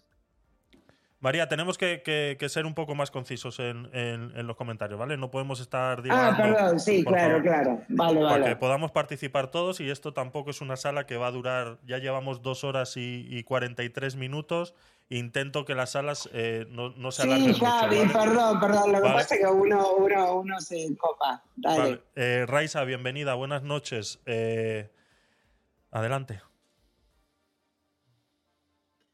Hola, eh, disculpen, pero eh, llegué, o sea, tuve que salir y, Sí. y llegué súper tarde. Eh, pero sí, retomando un poco el discurso de María último, ¿no? Eh, yo, yo me considero que no soy feminista por muchas cosas, porque eh, es, yo creo que tantas cosas son mental, en el sentido de que si tú, si tú como persona tantas cosas te ofenden, vas a, enco- vas a encontrar siempre cosas que te ofendan. Eh, yo, por ejemplo, sí he tenido aquí, eh, yo vivo en Italia, he tenido episodios, pero muy, muy, muy poco eh, episodios de racismo hacia, hacia mí, más que otra cosa, burla por entre muchachos, ¿no? Sí. Y, y como dice María, ella es, es piloto, piloto de avión privado. Y, pero eso fue algo que ella se puso en su mente. O sea, a ella no le importó que hubieran hombres y dijo, yo voy a echar para adelante con, con esto. Y yo digo que yo casi mente yo no, o sea, yo no, no pensé mucho en el racismo y creo que, tu- que en eso también eh, tuve, como quien dice, esa suerte de que realmente yo no, no sufrí un racismo como muchos de, de mi país que han, que han sido episodios fuertes. Y, y sobre eso de los, gobi- los gobiernos, eh, estemos tranquilos, pongámonos el corazón tranquilos, que los gobiernos siempre nos usarán a nosotros para meternos uno contra de otro. Eh, ellos tiran la bomba y nosotros explotamos y ellos tranquilos sentados en sus sillas. Así es, así es. Eh, muchas gracias, eh. Eh, nos estamos acercando al final. Pablo, no sé si quieres decir algo y si no, entramos en el último minutillo para cada uno, ¿de acuerdo? Vamos allá. Vamos al último minuto si quieres, dale. Vale, Pablo. Eh, si quieres empezar tú o si no, quien quiera. Bueno, pues si quieres empiezo yo. Am, pues yo siento que am, gran parte de los problemas vienen porque em, necesitamos tener un poquito más, ¿cómo lo explico? Hay, tantas facilidades que tenemos hoy en día para poder explorar qué es lo que nos conviene más a nosotros como humanidad, que yo siento que ya es imposible para, para el gobierno, en este caso, esconderse de las crudas realidades. O sea, el gobierno ya no tiene estos poderes que tenía de la comunicación, en el caso de México, por ejemplo, ¿no? Que era algo muy dominante, que ellos, que ellos informaban que era lo que debíamos de saber. Y lo que sería la respuesta para María, porque dice que, bueno, ¿qué puedo hacer yo? Yo creo que todos podemos, o sea, yo hablo, hablaba con muchos colegas sobre el caso de la educación en el país, ¿no? Y varios de ellos empezaron a sacar varias iniciativas a partir de esas pláticas que tuvimos, porque eh, lo que nosotros nos proponíamos era simplemente, el sueño era escoger, o sea, que, que, que se haga algo muy similar a lo que pasó con la cultura del Internet, ¿no? este, que necesitamos crecer más rápido, necesitamos adaptarnos al tiempo en el que estamos ahora y necesitamos gente que pueda ver cuáles son las problemáticas que tenemos en nuestro país, las analice, las solucione, que los ingenieros vean los problemas de ingeniería, los médicos, los de medicina, que es lo que ese es el verdadero propósito de las naciones, es la ambición de estudiar porque la meta es ayudar a crecer a nuestra propia nación, no es trabajar y ganar dinero, esa no es la meta, la meta es el desarrollo de nosotros como, como, como civilización. Entonces todos tenemos que poner nuestra parte, analizar qué está mal con nuestro país y, proponer soluciones, agres- eh, solu- soluciones reales. Y el hecho de ver que el gobierno no acepte va a tener que- concientizar al pueblo de que el gobierno realmente no le interesa nuestro bienestar, le interesa su dinero. Y ese es el poder que tenemos ahorita como civilización, como pueblo. El Internet es brutal y abrió la puerta a que todo esto saliera, a que todos pudiéramos hablar en diferentes naciones. Y tenemos que aprovecharlo. Eso sería lo que diría. Una disculpa, fue más de un minuto. Perfecto, Pablo. Muchas gracias por, por estar aquí. Venga, último minutillo. ¿Quién se anima?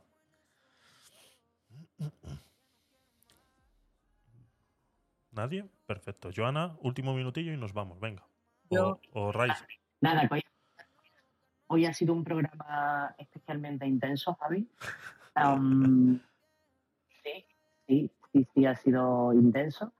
Y, y bueno, nada, en resumen, eh, nota mental que tenemos que tratar de escuchar más y oír menos, porque en ocasiones eh, estamos cayendo en esa falacia de creernos que absolutamente todo lo que se dice, se comenta y se opina va dirigido como un ataque personal y eso al final supone un bloqueo en la comunicación que nos impide acercarnos a lo que piensa el otro y, y tratar de llegar a ese punto común en el que seguro que tengo- tenemos algún nexo en el que lleguemos a estar de acuerdo o al menos tratar de entender la postura del otro.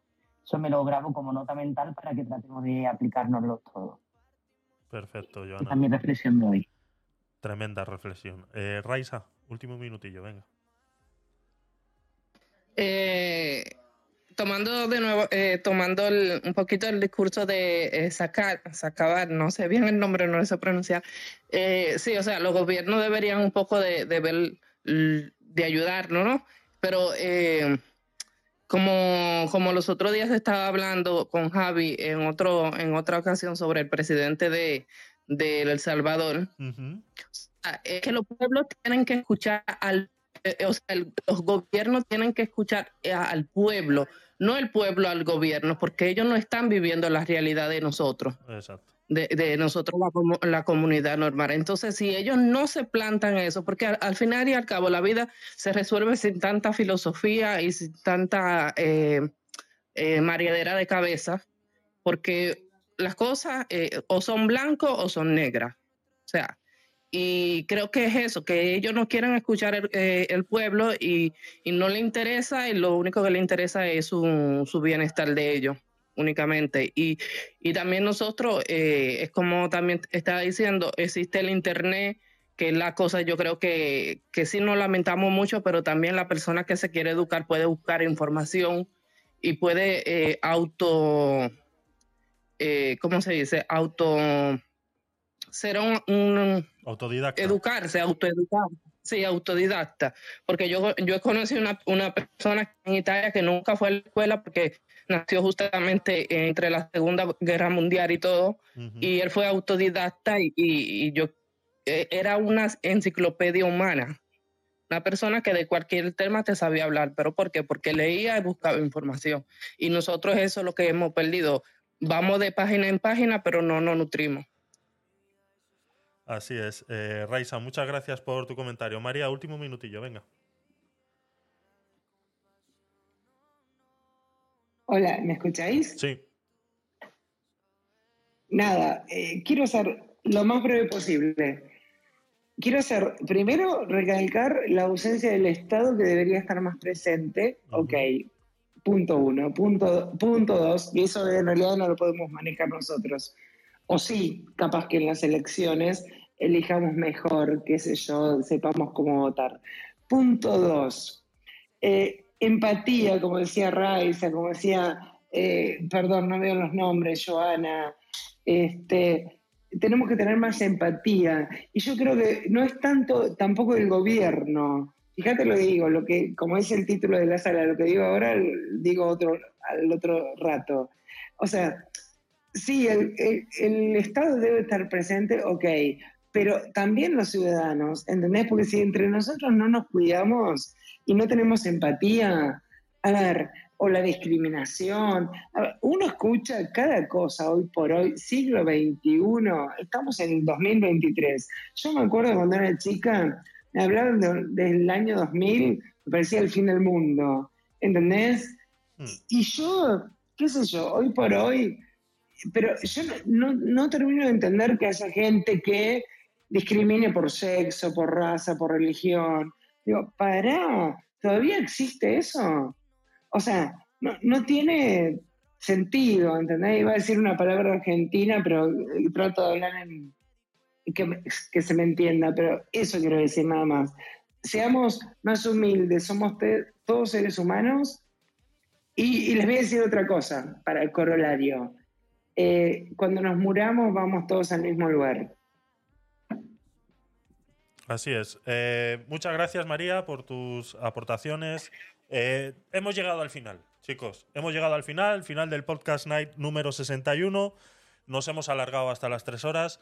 Eh, recordaros simplemente que tenemos eh, una web, una web donde podéis eh, participar, gabinetedecuriosos.com. Arriba a la derecha vais a encontrar todos los enlaces para seguirnos en todas nuestras redes sociales y vais a encontrar todo el historial de todos los podcasts que hemos hecho. Hoy hemos finalizado el 61.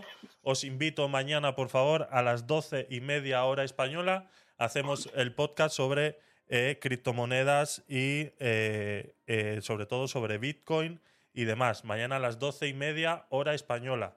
Y el domingo a las 12 y media hora española terminamos de analizar el vídeo en el aguacate sin hueso número 19 sobre Nayib Bukele, héroe o villano. Vamos a ver la parte 2 del vídeo que solemos analizar. Y eso es el domingo a las 12 y media hora española. Así que poco más, chicos. Muchas gracias por estar ahí. Sos- sabéis que os quiero y sobre todo a los que nos escucháis en diferido, darle me gusta, like y todo lo que se dice en estas cosas. En unas horas lo tendréis subido a YouTube y en modo podcast. En modo podcast estamos en todas las plataformas habidas y por haber. Sí, te lo prometo, en todas. Habidas y por haber. Búscanos, Gabinete de Curiosos. Ahí vas a encontrar todos los podcasts eh, que hacemos. Así que os invito, por favor, eh, que os paséis, pues ya sea mañana, sea el domingo, o si no, el martes, en el próximo Podcast Night, en el número 62, para eh, que hacemos pues todos los martes a las 10 de la noche, hora española. Suelo eh, hacer las salas con un día de antelación. Si le dais a seguir a la, a la casita de, al club de Gabinete de Curiosos en Clubhouse, pues avisará. Y si no, pues os lo apuntáis en el calendario. Ya está, que es, es fácil. Si queréis estar, podéis estar. Así que muchas gracias por estar ahí y un poquito de musiquita y nos vamos.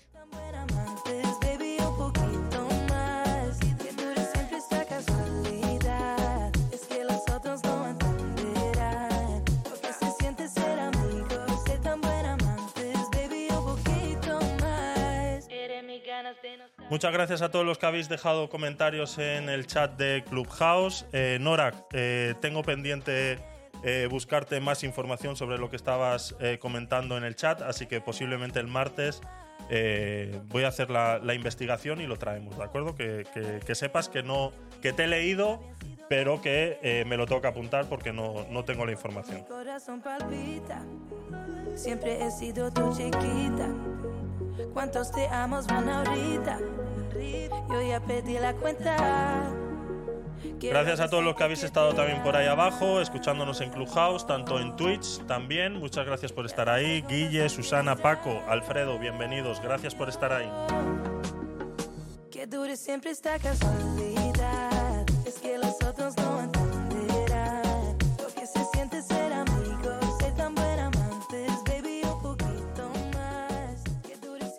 Joana, Dígame.